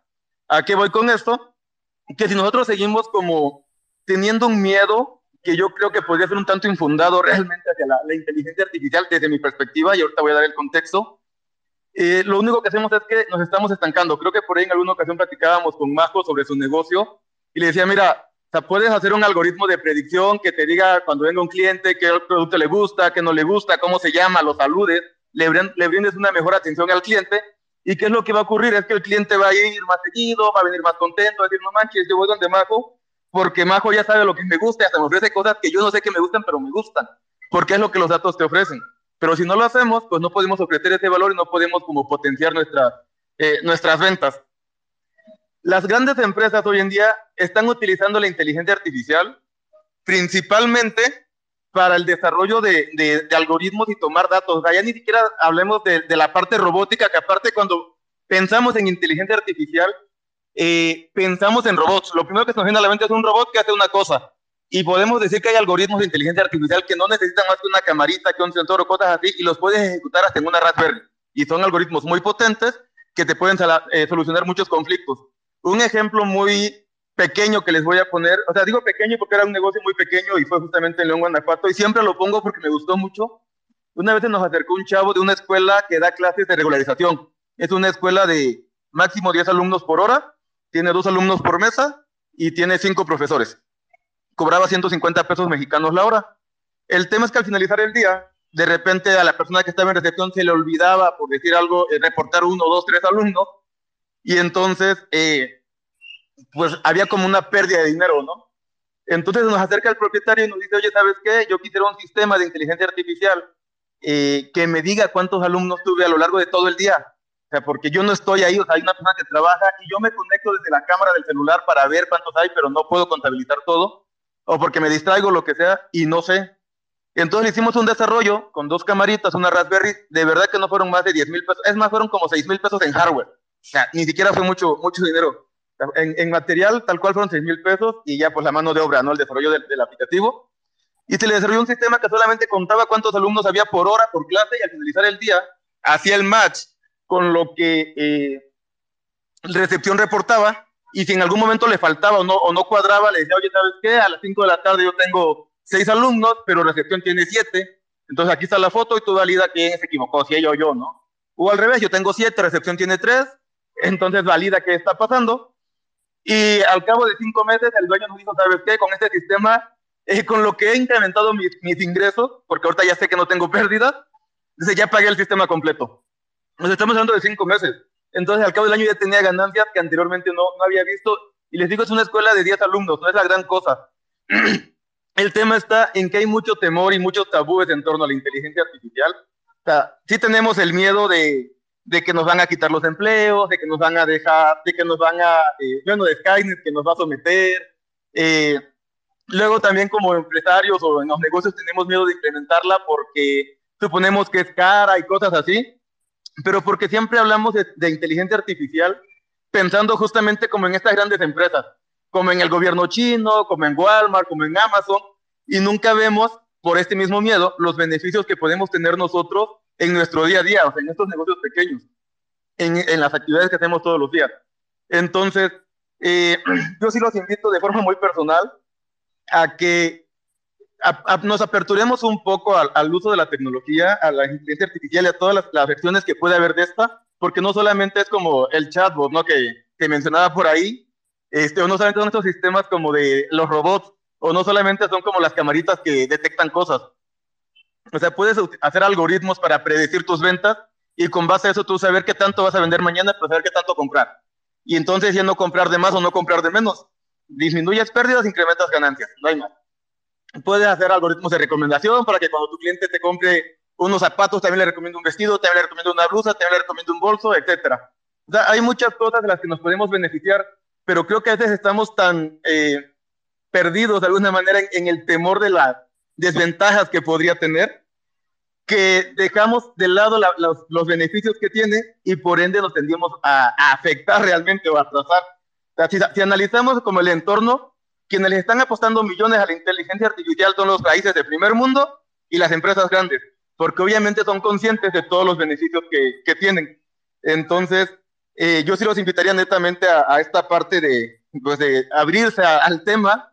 Eh, si tienen dudas, pueden contactarme con todo gusto, les puedo platicar como de qué va, qué hacen en sus negocios, qué pueden hacer, no para que se los desarrolle yo, o sea, yo tal cual lo que me gusta es difundir el tema y, y que la banda eh, se aperture a, a, la idea de la tecnología, porque yo sí creo que si como mexicanos implementamos tecnología y nos brincamos a esta ola de la inteligencia artificial, la economía del país puede mejorar mucho. Pero también si nos quedamos estancados y no la utilizamos, nos vamos a hundir mucho más porque estamos en una época crucial donde el mundo está cambiando bastante. O sea, yo creo que la mayoría de los que estamos aquí tenemos más de 30 años y nos ha tocado ver muchos empleos que antes ni siquiera existían. Sea, ¿quién nos iba a decir que ahorita un, no sé, un youtuber iba a ganar tanto dinero por estar compartiendo como de repente hasta babosadas en, en redes sociales, ¿no? Pero son empleos que se han generado y que están demostrándonos que el mundo está cambiando y que ya no es la época donde tenías que ir y trabajar duro en el sol y bla, bla, bla. O sea, porque la tecnología ha hecho esa ventaja. Hoy en día podemos hacer muchas cosas con poco trabajo físico, por así decirlo, y tener muchísimas más ganancias de las que teníamos antes. Y por ahí nada más como para cerrar otro de los temas que mencionaban ahorita, por ejemplo, el, el robot del diagnóstico médico. Hay un estudio, no tengo el dato exacto, pero fue un estudio aquí en Ciudad de México, justamente en el área de la medicina. Ya hay robots que dan consulta médica. Y entonces hizo la comparativa eh, del porcentaje de clasificación o de diagnóstico correcto entonces, se supone que cuando un, un doctor, en promedio, los, los, doctores mexicanos, cuando dan un diagnóstico, acertan en un 85% de las ocasiones, 85.3 me parece. Y entonces hay como casi un 15% de margen de error. Entonces, el sistema de inteligencia artificial eh, acerta en un 92%. Dices, ah, pues está chido, o sea, es mejor que el humano. Tiene mejor eh, predicción, ¿no? O sea, hay como un 8% de probabilidad de, de fallo, de riesgo en, en el diagnóstico pero cuando fusionas al robot o al sistema inteligente con el médico y entre los dos toman como la, la acción que les corresponde para poder predecir el diagnóstico, entonces el diagnóstico incrementa eh, acertadamente a un 99%. Eh, ¿A qué voy con esto? Yo sí veo muy complicado realmente que haya profesiones que vayan a desaparecer 100%, porque el, el factor humano no es predecible. O sea, los humanos actuamos a veces por emociones, a veces por sentimiento, a veces por impulso, a veces por lo que quieras, ¿no? sea, puedo caminar todos los días por la misma calle y de repente digo, no quiero y le doy por otra, por la razón que sea ya cambié y cambia el patrón. Entonces, todas las áreas donde tienes un trato directo con el factor humano, yo creo que muy difícilmente las va a poder reemplazar un sistema de inteligencia artificial, porque el ser humano se rige por muchísimas funciones que ni siquiera eh, los científicos conocen todavía. O sea, ni siquiera la psicología que se especializa como en leer la, en analizar la conducta humana y demás puede como saber qué va a pasar con un humano mañana o dentro de tres días porque eh, pues, nos vamos llevando como al día y al momento. Entonces, eh, pues nada, este es como mi aporte y nada como para cerrar, pues sí, yo sí los invito a que, a que explotemos la, la tecnología, que la implementemos en todas las áreas y, y, que no le tengamos miedo, porque realmente creo que justo ese miedo es el que nos va a seguir estancando un poco más como sociedad.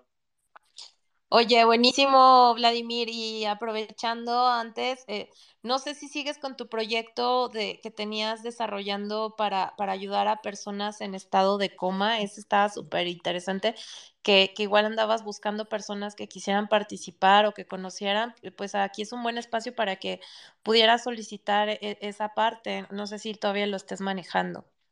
Eh, sí, claro que sí, Majo, muchas gracias. Este, bueno, les platico como un poco el contexto para que conozcan, ¿no? Como de qué va. Eh, dentro de, un proyecto de investigación que realicé justamente con inteligencia artificial, el objetivo tal cual es comunicarnos con pacientes en coma. Eh, ¿En qué estatus estoy ahorita? Ya podemos comunicarnos con personas de forma dicotómica, eh, personas sanas, personas que tengan vida cerebral, que puedan eh, escuchar y pensar y que estén conscientes de lo que responden. Ya, ya tenemos pruebas funcionales y hay artículos científicos publicando. Entonces, ahora para poder implementarlo en pacientes en coma y poder determinar si una persona en coma está consciente o no está consciente, y en caso de estar consciente, poder comunicarnos con ellos, eh, pues necesitamos más pacientes en comas para, para poder hacer como pruebas, ¿no?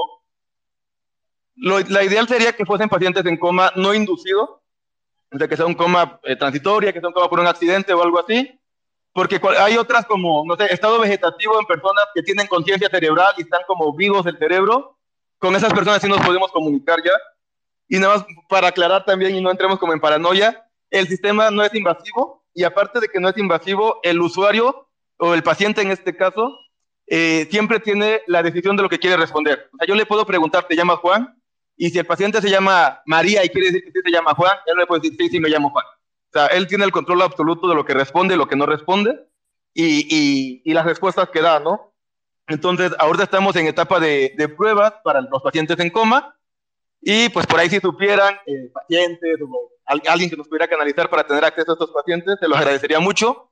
Eh, he intentado tocar puertas por ahí en gobierno, he intentado tocar puertas en algunos eh, centros de salud y cosas así. La verdad es que el objetivo del, del proyecto este nace desde el, desde el punto de vista que yo hablo demasiado.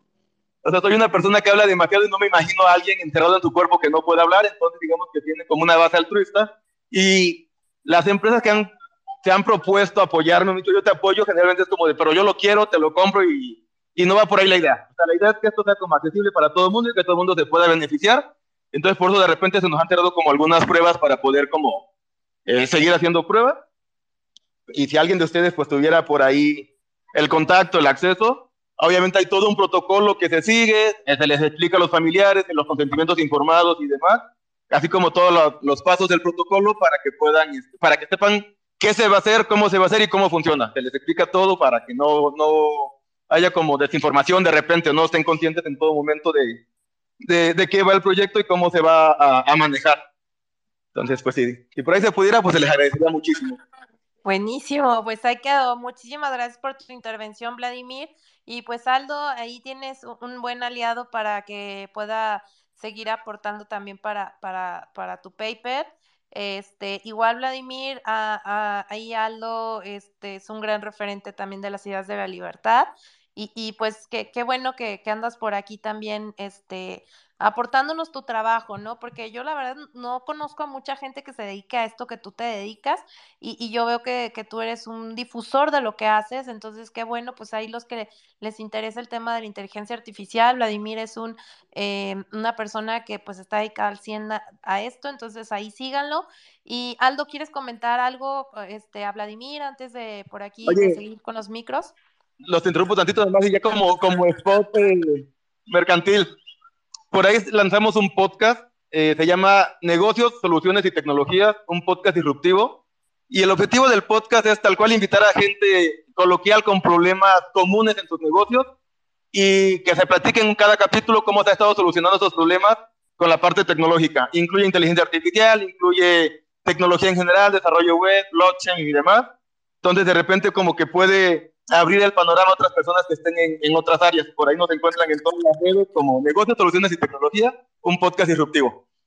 Buenísimo, también cuando gusten, aquí tienen el espacio en México Libertario. Eh, ya saben que los liberales libertarios, pues todos esos temas nos encantan, todo lo que sea para avance y, y, y bien de la humanidad, este, ahí estamos dispuestos los liberales y libertarios. Aldo, adelante, querías comentar algo. Sí. sí. No te escucho. Sí, sí, justamente. Ah, ya, ahí está. Un poquito lo que nos contaba Vladimir sobre eh, que el, ser humano no puede ser totalmente reemplazado por la inteligencia artificial. Y es que justamente yo en el artículo también toco un tema que es el, el tema del cuidado o el tema del acompañamiento, porque pues... Sí, ah, ok, ok.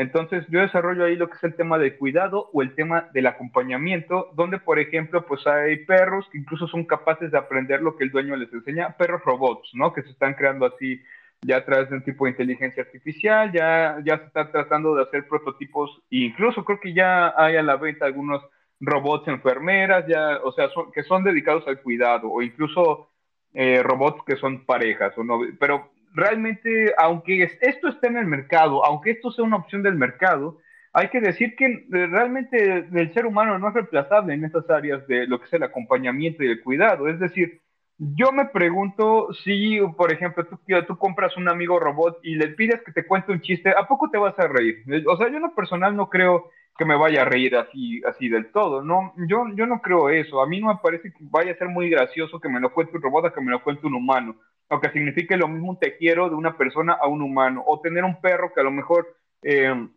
eh, tendrá sus fallas, digamos, a lo mejor va al baño, cosas así, pero sin embargo, eh, digamos, la fiesta que te hace un perro cuando llega y está contento, o, lo que sea, digamos, ese tipo de cosas, o, o, que te atienda un mesero robot en vez de un mesero que esté así guapo, agradable y todo esto. O sea, yo creo que hay muchas diferencias importantes entre lo que prefiere el ser humano. Yo creo que el ser humano no prefiere interactuar eh, eh, este, solamente con máquinas. Yo creo que por más eh, el tipo de acompañamiento o el tipo de cuidado tiene que llevar un factor humano que, digamos, ese calor humano no va a poder ser reemplazado por un robot. Eso, eso es lo que yo pienso y me parece muy bien lo que dice Vladimir. Hay cosas que no, hay trabajos que no van a desaparecer al 100% y ahí van a estar por la misma naturaleza del ser humano.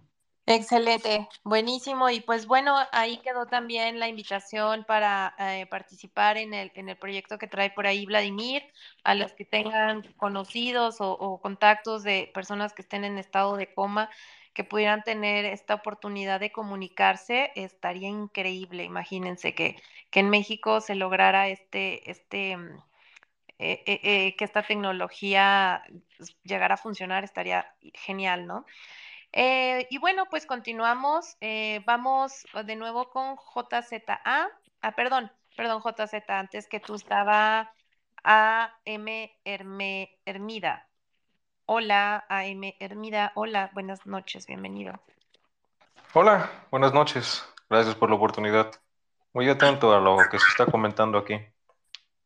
Escucho a muchas personas que son eh, muy devotas a estas nuevas tecnologías de la AI eh, quisiera poner dos ejemplos para poder desarrollar eh, la, réplica a la manera en la que observo que eh, se está vanagloriando esta nueva tecnología.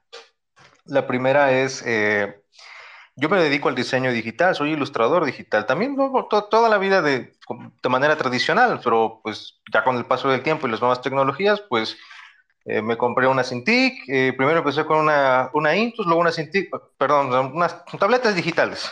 Lo que mucho ahorita está haciendo con eh, las iPad, las iPad Pro y el Apple Pencil, yo lo hago, pero con herramientas más profesionales. Y ahorita en la comunidad, bueno, yo obviamente tengo mi red, mi red de contactos y eso, la, la mayoría de personas de habla anglosajón, la mayoría son anglosajones, pues están muy preocupados ahorita con, con la irrupción de, las, de estas AI de diseño, como Dalí y otras más.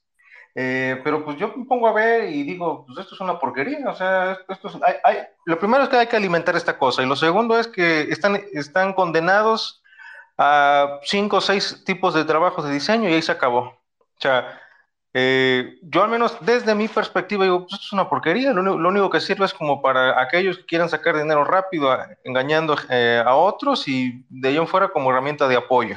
O sea, ahí yo digo, pues si esto es el planteamiento de las AI, pues yo no veo una, yo no veo una inteligencia artificial eh, competente.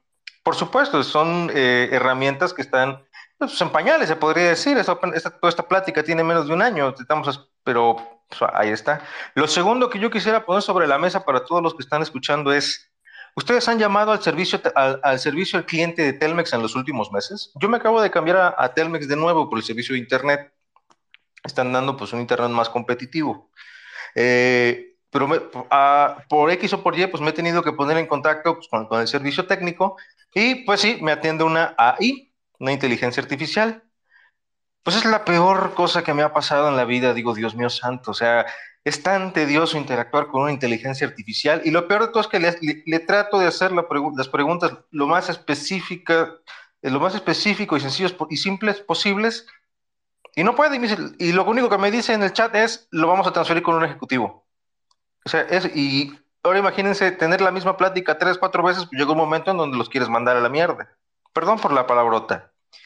Pero, o sea, a estas personas que, o sea, yo respeto su opinión y todo, sí, perfecto, pero yo les invito entonces a que hagan la prueba eh, eh, interactuando con una inteligencia, un chatbot o inteligencia artificial eh, con la asistencia de servicio y digo, Dios mío santo, mejor me aguanto al otro, al ser humano.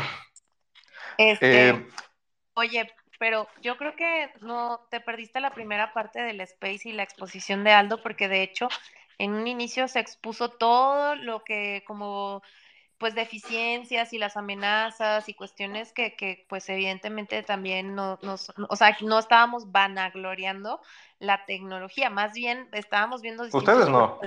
Este... Eh, sí, eso lo entiendo. Lo, quería poner sobre la mesa para las personas que me han antecedido, o sea, los escucho muy... Eh, eh, mm, muy entusiasmadas con estas tecnologías, pero no, no, no, por el contrario, o sea, ustedes empezaron, de hecho, de hecho, ustedes lo, han planteado desde el, desde, el aspecto político-social y ese es donde quiero ir.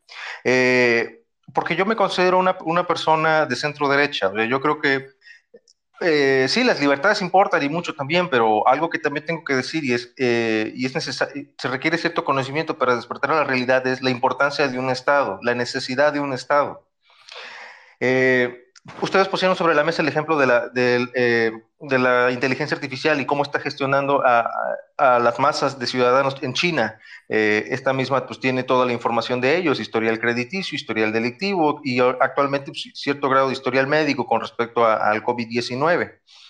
Eh, que muchas personas pues, pues bueno, aquí crea una, una, división de opiniones, o sea, están aquellos que dicen perfecto, bien, o sea, allá, eh, ya hay un mayor control, y otros que van a decir, no, pues es que aquí el Estado está interfiriendo con mi vida y bla, bla, bla, bla, bla, bla. Eh, yo creo que aquí se cae en una, como dice la gente fina, o sea, se cae en una dicotomía equivocada. Yo lo voy a decir desde mi perspectiva, soy un hombre ignorante, o sea, yo creo que aquí estamos cayendo en una discusión un poco eh, equívoca, o sea, creo que estamos sobredimensionando algo que de por sí ya, o sea, lo primero es todo gobierno de todo país competente tiene una idea exacta de quién eres tú. Saben, saben todo de ti. Hay un todo un sistema que sabe todo de las personas. Y en el momento en que tú aparezcas en, tu, en su radar, van a hacer toda una investigación que no les va a tomar mucho tiempo saber quién eres tú. Pero ahora, mi planteamiento va, eh, es el siguiente, porque no me quiero responder mucho. O sea, yo me imagino un día despertando en un mundo eh, donde hay todo un sistema eh, vamos a poner una, inteligencia artificial, por ejemplo, y de esto me voy a basar en la ficción. No sé si alguien de aquí conozca el, videojuego Metal Gear Solid. Más específicamente me centro en Metal Gear Solid 4. En ese juego, eh, que es una distopía, eh, pero me llamó la atención algo muy particular. hay, todo, hay un sistema de control de armas, pero es un sistema internacional de control de armas. Eh, ¿Qué es lo que hace ese sistema? O sea, tiene un registro, de, tiene un registro del usuario. Si, tú, si tu huella digital y tu registro no están en ese sistema, tú no puedes operar un arma. Y el arma, obviamente, pues, no se va a poder, no, no, no puedes jalar el gatillo, el arma está incapacitada para ser accionada por ti. O sea, esa, eh, eh, ese es un videojuego del 2008. Pero yo cuando vi eso me interesó bastante. Y dije, o sea, si el Estado entonces tuviera la capacidad de hacer un correcto control del, eh, y, gestión en el armamento, pues yo creo que podríamos empezar a ver una disminución de las atrocidades que vemos en países como en eh, primer mundo, como en Estados Unidos, o aquí en México habría un mayor control de arma en contra de la delincuencia. Y eso es para empezar, o sea, ¿por qué? Porque habría todo un sistema que incapacita eh, tanto al operador como a, la herramienta en sí para poder ser utilizada. Es lo primero. Lo segundo es un sistema que sí conoce todo de ti, tu tipo de sangre, dónde vives, quién eres, tu número de teléfono, tus finanzas personales, ok, sí. Que el gobierno los puede usar, por, por ejemplo, para ir, para ir eh, haciendo que pierdas pues, cierto, cierto grado de privilegios conforme a, tu comportamiento, pues yo no lo veo mal. O sea, yo no veo mal que pues, eh, ahora sí que, pues si eres un agresor sexual, por ejemplo, pues tu crédito, vamos a decirlo de esta manera, también lo leí en un artículo, tu crédito eh, personal, eh, pues se vaya mermando, se te vayan cerrando puertas, ya no puedas salir del país conforme si estás llevando un proceso. Y todo eso gestionado por una inmensa inteligencia artificial. Por ejemplo, el tema de los feminicidios, o sea, como el sistema sabe dónde, dónde está cada persona, hay un seguimiento, pues sabe en qué momento desapareció y sabe, que, y sabe eh, quién estaba alrededor de esa persona cuando esa persona dejó de, enviar impulsos nerviosos. Quiero poner otra vez un ejemplo ya para terminar de Metal Gear Solid, pero esta vez es del 2, un juego lanzado en, en, el 2001, si no mal recuerdo. Eh, ahí utilizan algo llamado nanomáquinas. Todo esto es ficción, pero es una ficción pues muy bien escrita. Esos japoneses, si algo tienes que, hasta para escribir ficción, son muy técnicos. Eh, sin ir más lejos, el presidente de los Estados Unidos es secuestrado. Lo secuestran para que active eh, eh, las armas nucleares. El problema es que conforme avanza se descubre que es que el presidente no puede activarlas nada más porque sí, no tiene libre albedrío para hacerlo. Para que él pueda activar, activar el, fútbol, así le dicen ahí, al, al portafolio, el fútbol, él tiene que estar muy relajado y muy tranquilo. ¿Por qué? Porque el sistema que tiene su información necesita que eh, su presión sanguínea, su respiración esté eh, a determinados niveles de tranquilidad para que él pueda tomar una decisión consciente eh, y libre, sin presión alguna con respecto a lo que va a hacer. Sin embargo, la decisión no, la, no, la toma una, no, la, no la toma la inteligencia artificial, no, la, la decisión está delegada a, a un hombre, pero necesita estar muy tranquilo para poder tomarla. O sea, eso me llamó poderosamente la atención.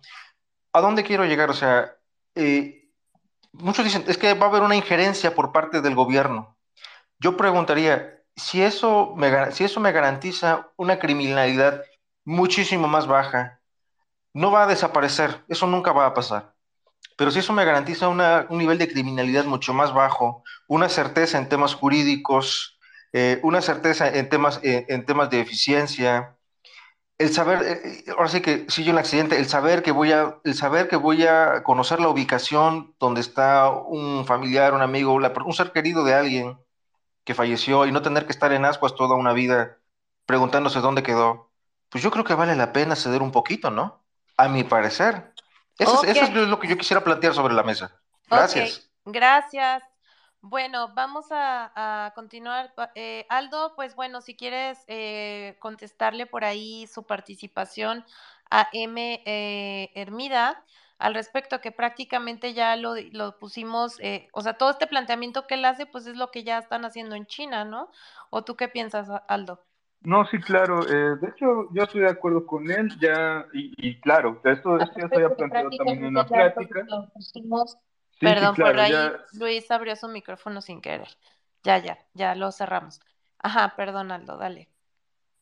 Sí, sí, no, claro, y, bueno, esto ya está planteado sobre la mesa, sobre lo peligroso que puede llegar a ser. La tecnología no es buena ni mala, simplemente es cómo se usa y se puede llegar a usar mal. Ahora, eh, me, me, interesa su pregunta final. Él dice, si eh, realmente está justificado sobre nosotros, ¿está justificado? Claro que no. O sea, el gobierno no puede operar en términos de eficiencia. Y esto es algo muy importante porque, digamos, la ley... estamos perdiendo algo.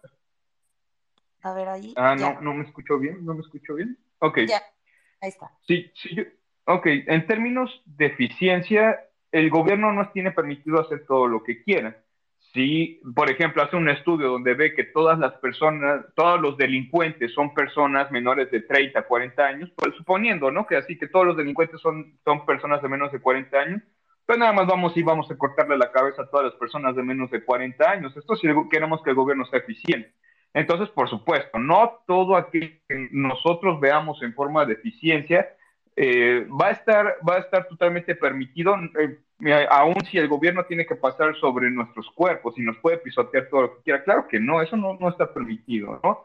Y como digo, pues eso, eso ya venía un poquito planteado en el artículo y yo le invito al participante a que por favor este, pueda, pueda revisar el artículo, que por supuesto está muy, yo, yo creo que toqué varios puntos sobre los puntos negativos en cómo se puede usar la inteligencia artificial y bueno, eh, sería todo. Gracias. Buenísimo, muchas gracias Aldo. Y bueno, yo sumaría también esta parte que dices de, de imagínate ceder tu libertad a eh, justo hoy hablaban de por qué los seres humanos, a pesar de tener libre albedrío, este, a veces este, prefieren no utilizarlo, pero pues muchas veces porque prefieres entregar tu libertad a cambio de una falsa seguridad que mm, significa entregar eh, la responsabilidad de, de, de, tu vida, ¿no? A, a, a alguien más, en este caso al Estado. Entonces, eh, qué peligroso sería esta parte de que sí, nosotros te vamos a cuidar porque vamos a tener la tecnología y este, pero danos toda tu información, todos tus datos, todo este tu seguimiento, que digo, prácticamente ya lo tenemos en estos dispositivos que tenemos en la mano llamados celulares, pero eh, de alguna forma eh, ya implementado de una, de una manera por parte del Estado eh, sí suena algo súper eh, tipo lo que está pasando eh, con el gobierno chino, ¿no? Que tienen ya sometida a la gente a un control este, impresionante, justo lo que decías, Aldo, que han invertido muchísimo en, en esta tecnología precisamente para controlar a sus ciudadanos, no para protegerlos, sino para tenerlos controlados. Este, entonces, eh, yo no, yo no, al menos en, desde mi pensamiento libertario, se me haría algo eh, muy, muy riesgoso, ¿no? Pero bueno, vamos a, a continuar. Eh, creo que por acá la participación de Luis. Ahora sí, Luis, adelante, bienvenido. Luis, ¿estás por ahí? ¿Nos escuchas? Luis, que tiene foto de un perrito o algo así. Luis a la una, Luis a las dos. Eh, Luis, ¿estás por ahí? Hola, buenas tardes. ¿Escuchas? ¿Sí? Luis, Hola. Hola. Foto de un perrito o algo así. Hola, ¿se me escuchan? Luis a las dos. Sí, se te escucha. Ahí está Luis ya, Majo. ¿Sí? Hola. Hola. Foto de un perrito o algo así. Hola, ¿se me escuchan? Luis a las dos. Eh. Ah, ok, ya vi, está atrasado el micrófono. Sí.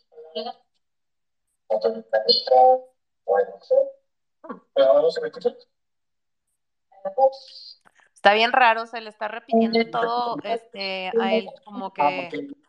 como que se le está repitiendo. A ver, Luis, ¿ya Hola, escucha? Ahí está. hola. Ah, ok. Hola.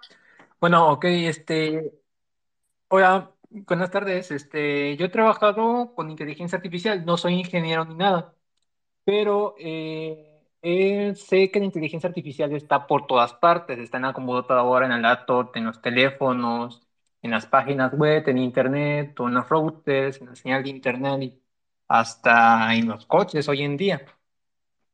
Este, la inteligencia artificial es muy buena, porque aunque ustedes no lo crean, por la inteligencia artificial los humanos ya estuviéramos extintos. Gracias a la inteligencia artificial hemos hecho que este planeta sea más eficiente y más optimizado y más seguro. Gracias a la inteligencia artificial hemos logrado la tecnología que hoy tenemos, medicinas, seguridad, este, eficiencia y optimización en las ventas de las empresas y todo eso. También este, máquinas que pueden operar a las personas o, bueno, trabajando 50% humano y 50% inteligencia artificial.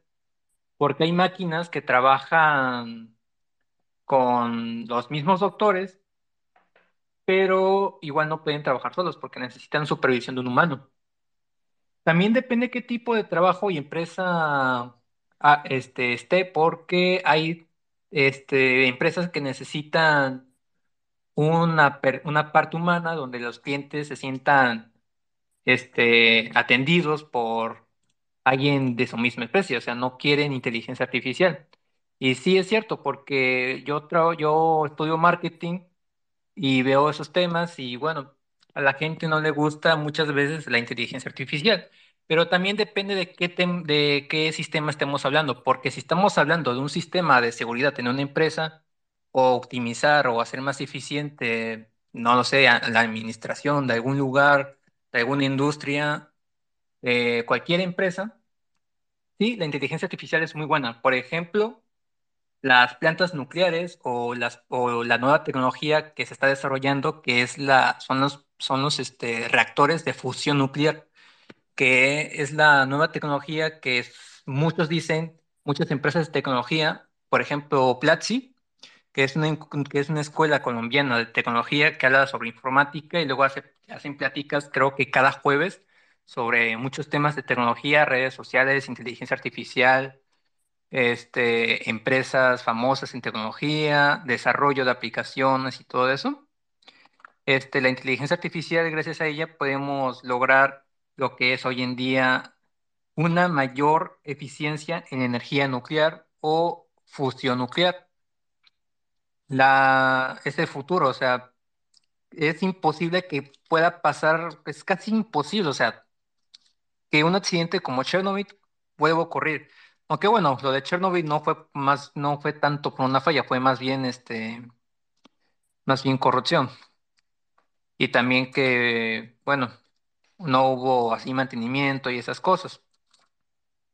Pero hoy en día los sistemas de seguridad de una planta nuclear son algo casi perfecto, o sea, es imposible, casi imposible que una planta nuclear pueda fallar. Y si falla, hay sistemas de seguridad que están controlados por inteligencia artificial, que obviamente un humano no puede hacer porque hay radiación, no es peligroso y esas cosas. Y entonces ahí es donde entra la inteligencia artificial. Actividades muy peligrosas que un humano común no puede hacer. ¿Y qué más? Bueno, también la inteligencia, la inteligencia artificial sirve muchas veces para, por ejemplo, la Alexa o Google al asistente de Google, te puede servir para controlar toda tu casa o, o las ventanas, la tele, la bocina, tu computadora y todo eso. También la parte del trabajo. La inteligencia artificial sí puede reemplazar a, las, a los humanos mm, en un cierto porcentaje. Yo diría que como, no sé, un 40, un 30%, pero no el 100%, porque en primer lugar la economía una economía no se puede sostener si la inteligencia artificial no tiene necesidades, no tiene deseos y no tiene problemas. Y, este, y un humano sí, un humano tiene necesidades, tiene problemas, tiene deseos y quiere gastar dinero, quiere trabajar para conseguir dinero y gastar. Entonces es imposible que una economía de pura inteligencia artificial o robots pueda sostenerse. Es imposible, simplemente, simplemente imposible, no se puede porque, se porque los robots simplemente no tienen deseos, ni, ni necesidades, ni problemas. No se puede sostener una economía así.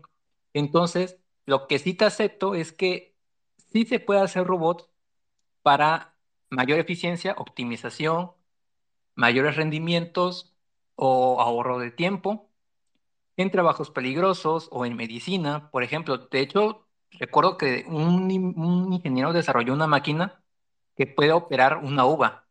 Y de hecho se hizo por ahí un video en, las redes sociales, en Facebook, que se hizo muy famoso y mucha gente lo empezó a publicar.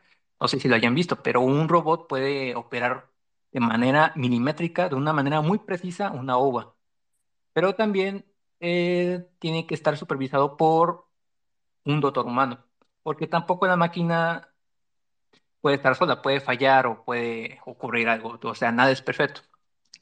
Entonces ahí es cuando tiene que entrar la mano humana. En la parte de política, yo siento que sí se puede utilizar la inteligencia artificial, pero el gobierno no la puede controlar. Lo que tiene que hacer el gobierno es contratar a una empresa totalmente preparada, con mucha experiencia, o sea, de un tercero. El gobierno no puede controlar la inteligencia, artificial. Lo que tiene que hacer es contratar a un tercero. Tiene que estar esa inteligencia artificial tiene que estar controlada por una empresa competente, con mucha, mucha este, esta experiencia.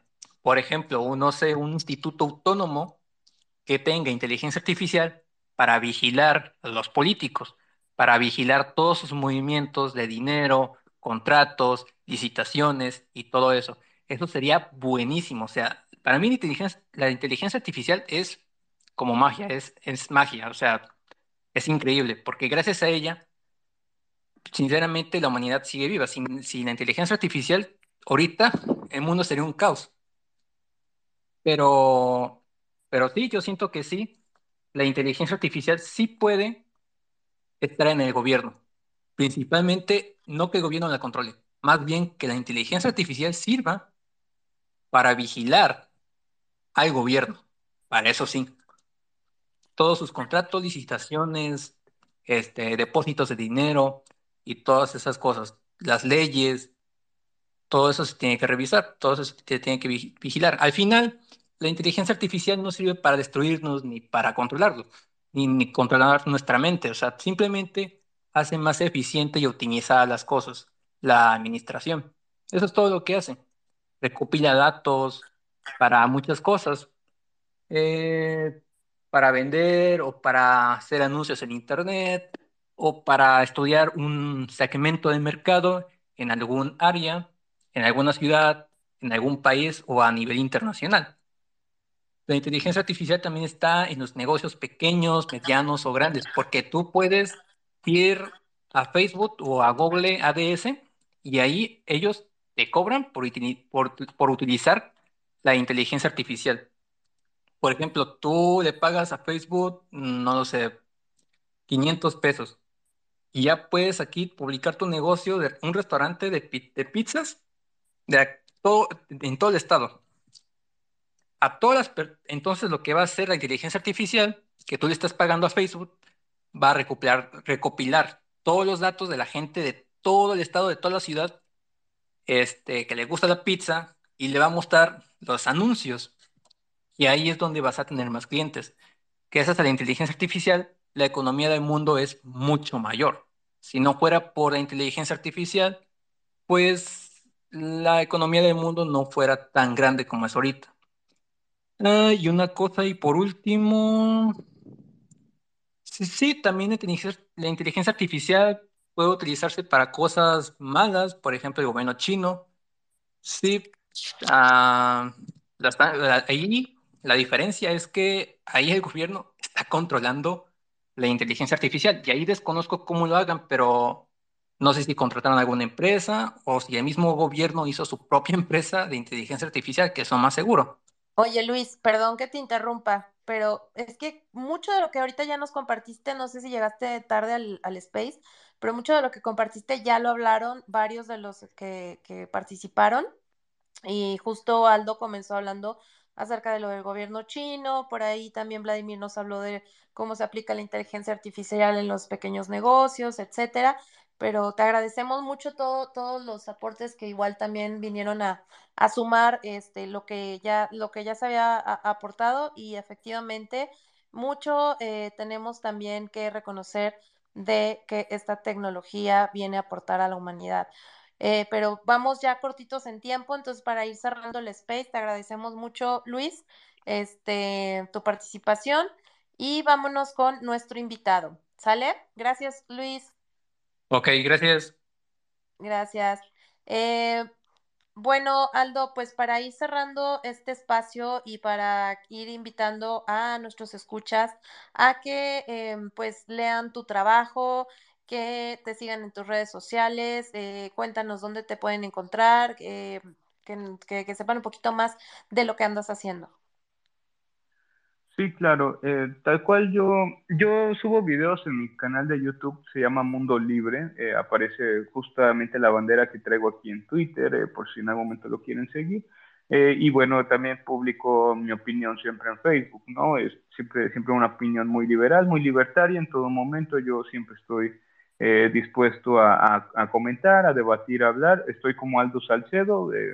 creo que eh, se me puede encontrar fácil y bueno, yo, yo con eh, disposición de, de, hablar de todos los temas que se quieran. Eh, yo estoy, los invito a leer el trabajo, por favor, está en mexicolibertario.org, tal cual se busca como una mirada libertaria a la inteligencia artificial, ese es el título del documento y yo, yo invito mucho a leerlo, creo que eh, si bien eh, veo que hay muchos expertos sobre el tema aquí, yo creo que algún pequeño dato que a lo mejor no sabían pueden encontrarse ahí, porque cito, cito muchos documentos y muchos datos y bueno, los invito a estar al pendiente de todo el trabajo tal, cual de México Libertario porque se escriben unos artículos muy preciosos ahí y siempre con la ayuda de, de, Somos Innovación, ¿no? Entonces, muchas gracias por el espacio, muchas gracias a Majo por, eh, por, por, ser anfitriona. De, verdad me divertí mucho, estuvo muy bien. Eh, agradezco a todos los que estuvieron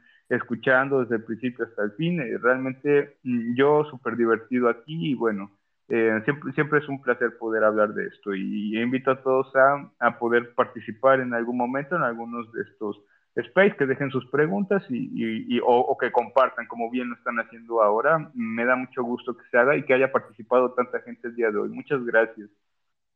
Exacto, Aldo, estuvo buenísima la participación, veo que hay mucha inquietud, incluso yo creo que se presta el space para hacer una segunda edición de este tema, entonces, pues igual a los expertos que, que saben y, y, que dominan el tema, eh, hacer una segunda edición, tal vez este, con, con nuevos aportes, entonces, pues ahí manden DM a los interesados para hacer otro space aquí eh, en conjunto con México Libertario y con Aldo, este, los interesados.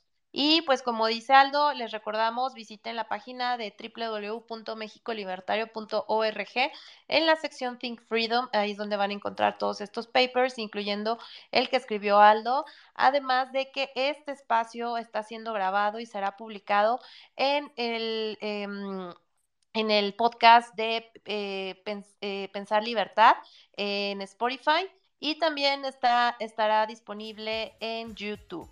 Así que pues nos vemos en una siguiente edición de Martes Libertarios. No se pierdan estos espacios. Muchísimas gracias a todos nuestros escuchas, a los participantes. Que pasen una feliz noche y recuerden que el futuro es libertario. Hasta la próxima. Bonita noche.